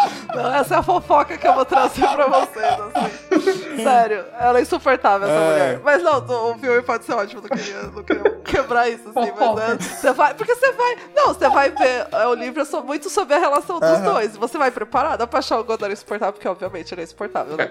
Mas ela. É o dever dele. Pariu, parabéns pro casamento aí, assim, tipo, certinho os dois. Ah, ok, Camila, seu- suas dicas do Corujinho. Então, eu acrescentei uma enquanto o Diego falava, que eu pensei num documentário que tá na HBO. E por enquanto, ele ainda tá na HBO. Que é o Tudo é Cópia. É, Nora Ephron, Tudo é Cópia, que é Boa. sobre a Nora Ephron. Boa. Que é dirigido pelo filho dela, o Jacob Bernstein, que é filho dela com o Carl Bernstein, né? Que é aquele cara lá do, do caso Watergate e tal. E que a história dos dois é contada naquele filme que o Vincent gosta, eu também, que é A Difícil Arte de Amar. Ah. Heartburn, né? Então. E conta assim, é, é muito assim, uns depoimentos. É um documentáriozão padrão e tal, mas é legal pra gente conhecer a Nora Ephron. Mas é legal que ele mostra também que a Nora Ephron, ela, ela não foi tão bem sucedida assim quanto a gente acha que ela foi, principalmente no cinema. Assim, que os Uhum. filmes dela, ela teve um momento muito alta, mas assim, cada filme ela foi flopando mais e mais e mais, assim. E então é muito, é muito bonito o documentário, assim. É aquela coisa assim do filho dirigir um documentário sobre a mãe, acho que tem um, um toque diferente, né? Sim. É, é bem, é bem bonito, assim. Vocês, que, acho que quem gosta dela, quem gosta da escrita dela, vai, vai gostar muito, assim, porque tem é, pedaços, assim, de coisas que ela escreveu em momentos diferentes. É, tem muito trechos do que ela, sim, do É. que ela escreveu lidos, né? Então é bem, é bem legal essa parte mesmo. Pois- Tem esse lado jornalista dela que acho que não é todo mundo Sim. que conhece, né? Sim. Então acho que é legal, é legal pra ter essa. Você vê como ela sofreu por amor, né? Que acho que quem viu o filme lá da Meryl Streep sabe, né? Que é o, o Heartburn, assim, como ela é, tinha uns homens mala na vida dela, assim. Mas é, outros dois filmes que eu assisti, já tô assim pensando na, na maratona dos anos 70, então já comecei, né? assisti umas coisas horrorosas esse fim de semana e assisti um que eu não gostei tanto quanto eu gostaria, mas eu vou indicar porque vai que alguém gosta. Olha só. Que é O Rei da Noite, do Hector Babenco. Uhum. Toda vez que eu quero falar desse filme, eu falo que é do Cacá Diegues, mas, mas é do Hector Babenco. que é com Paulo José e Marília Pera. Então, assim, né? A gente sabe que é, é- forte. Pelo menos ali na- nas atuações.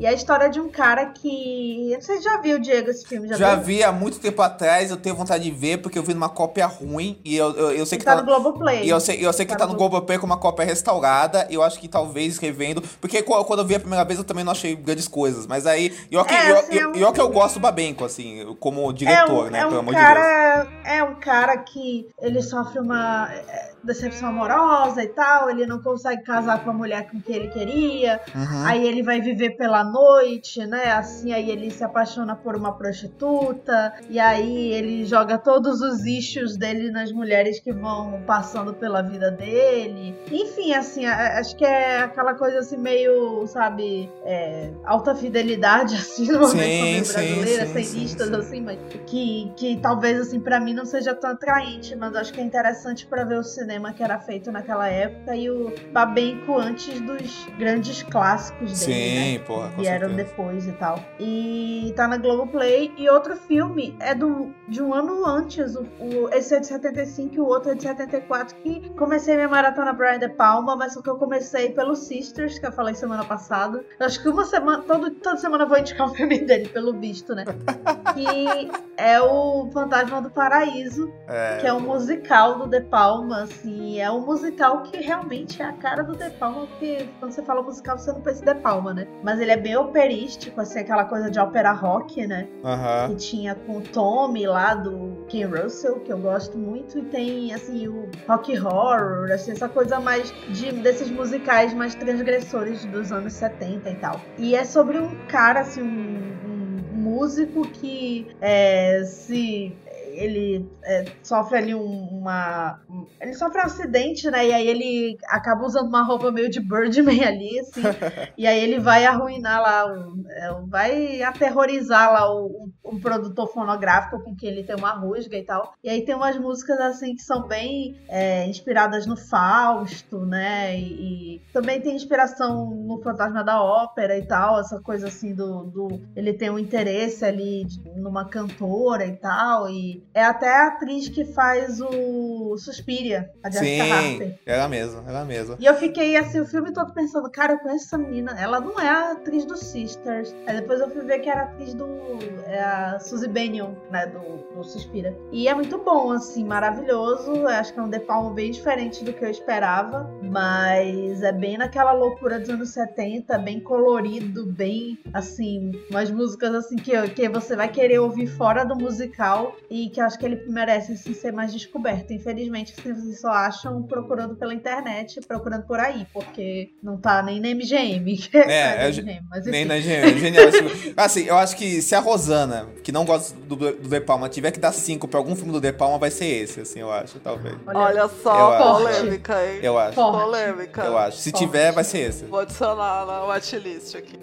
Phantom of the Paradise. Bom, vou dar minhas dicas então. Ah, eu vou começar com uma que tem menos a ver, que é. Eu terminei a temporada atual de mais recente de Star Trek Discovery. Eu já indiquei aqui um outro Star Trek, agora eu terminei esse. e Discovery é uma série que demorou pra achar sua identidade. Eu acho que cada série desse universo tem uma identidade própria. Eu acho que Discovery aos poucos está se encontrando e essa última temporada acabou ah, chegando num lugar muito legal, assim, de ficção roots mesmo e, e aquela coisa de um episódio onde o, o ápice é todo mundo sentado e falando sobre sentimentos e é, é maravilhoso. Eu Acho que, que, que chegou, tá chegando no ponto, assim, essa, essa série do universo. Outro é uma dica que tem, tem a ver com o nosso episódio de hoje, porque é um filme que, que me lembra um pouco essa coisa do Gone Girl e do Instinto Selvagem, de ser um, um filme noir protagonizado pela Femme Fatale, que é o Poder da Sedução,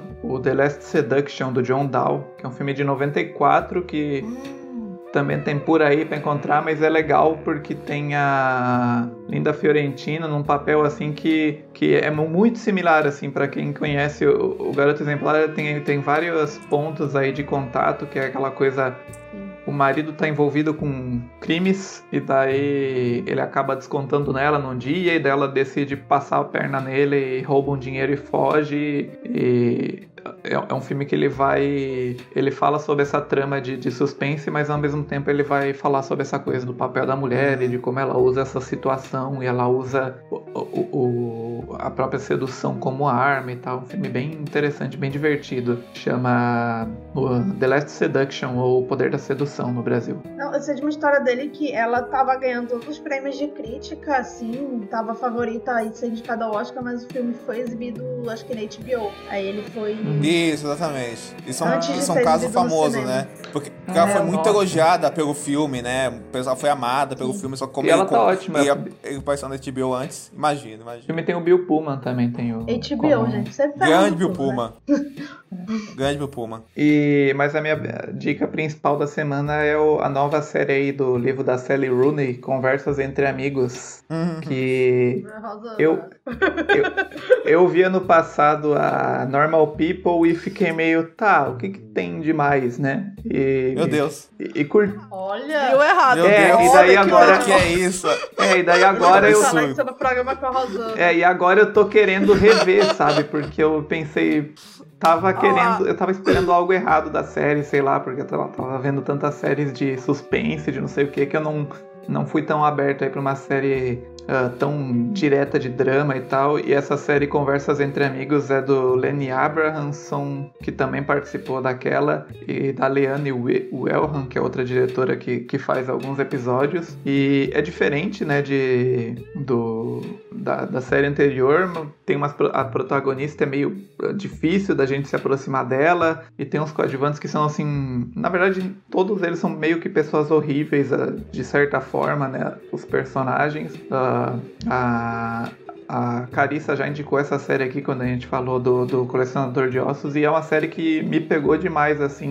Logo dos primeiros episódios, eu acabei devorando ela nessa última semana porque é o clássico, assim, no, no seu auge, assim, de como dirigir o drama clássico por decupagem, por, por blocking, por, pelos atores conversando. E, e é muito bom. E aquela série que mais e mais você fica revirando os olhos pra jovem apaixonada e, e mais e mais você fica com ódio do cara, né? Fica, ai meu Deus, o homem. É, só. exatamente. É. Então, vale, Eu, eu, vale muito eu a quero pena. muito ver essa. Ah, pode falar, Vitor, desculpa. Não, vale muito a pena. Eu acho que é uma série muito boa. Então ela não, não saiu no Brasil ainda, mas provavelmente, como ela é da Hulu, ela deve vir aí pelo Star Plus. Só pra falar É, de uma cena que eu acho maravilhosa, na- sem spoiler, assim, mas no último episódio tem uma cena de um telefonema.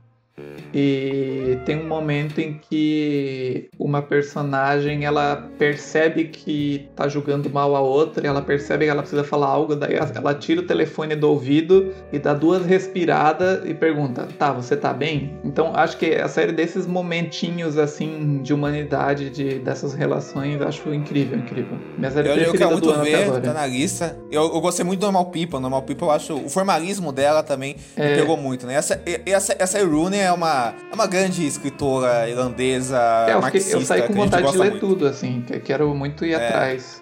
É a maior que nós temos. A maior que nós temos. É a maior que nós temos. Esse último livro dela aí. A, mai- a, maior, a, maior, a maior escritora millennial irlandesa marxista que nós temos. Ela é, O jovem. que, que a gente quer falar? De sexo e de luta de classes, Exatamente. é isso que ela fala. O- Ela é jovem? E o Lenny, o Lenny Abra, o Lenny Ela é que jovem. participou dessas duas séries aí, ele fez o filme O Quarto de Jack, né? Com a. Sim, Com a sim, Bri. sim, sim. E É, pra mim, pra mim Normal People. também. É, pra mim Normal People é o melhor trabalho dele. Fiquei muito impressionado com a É, eu quero rever Normal Normal People agora, porque realmente É. gostei muito do Conversas Entre Amigos. Eu tô pra ver essa daí ainda, não assisti. Mas eu amo livro, assim. Pode ler os livros de ouvir, vocês estão autorizados. São todos maravilhosos.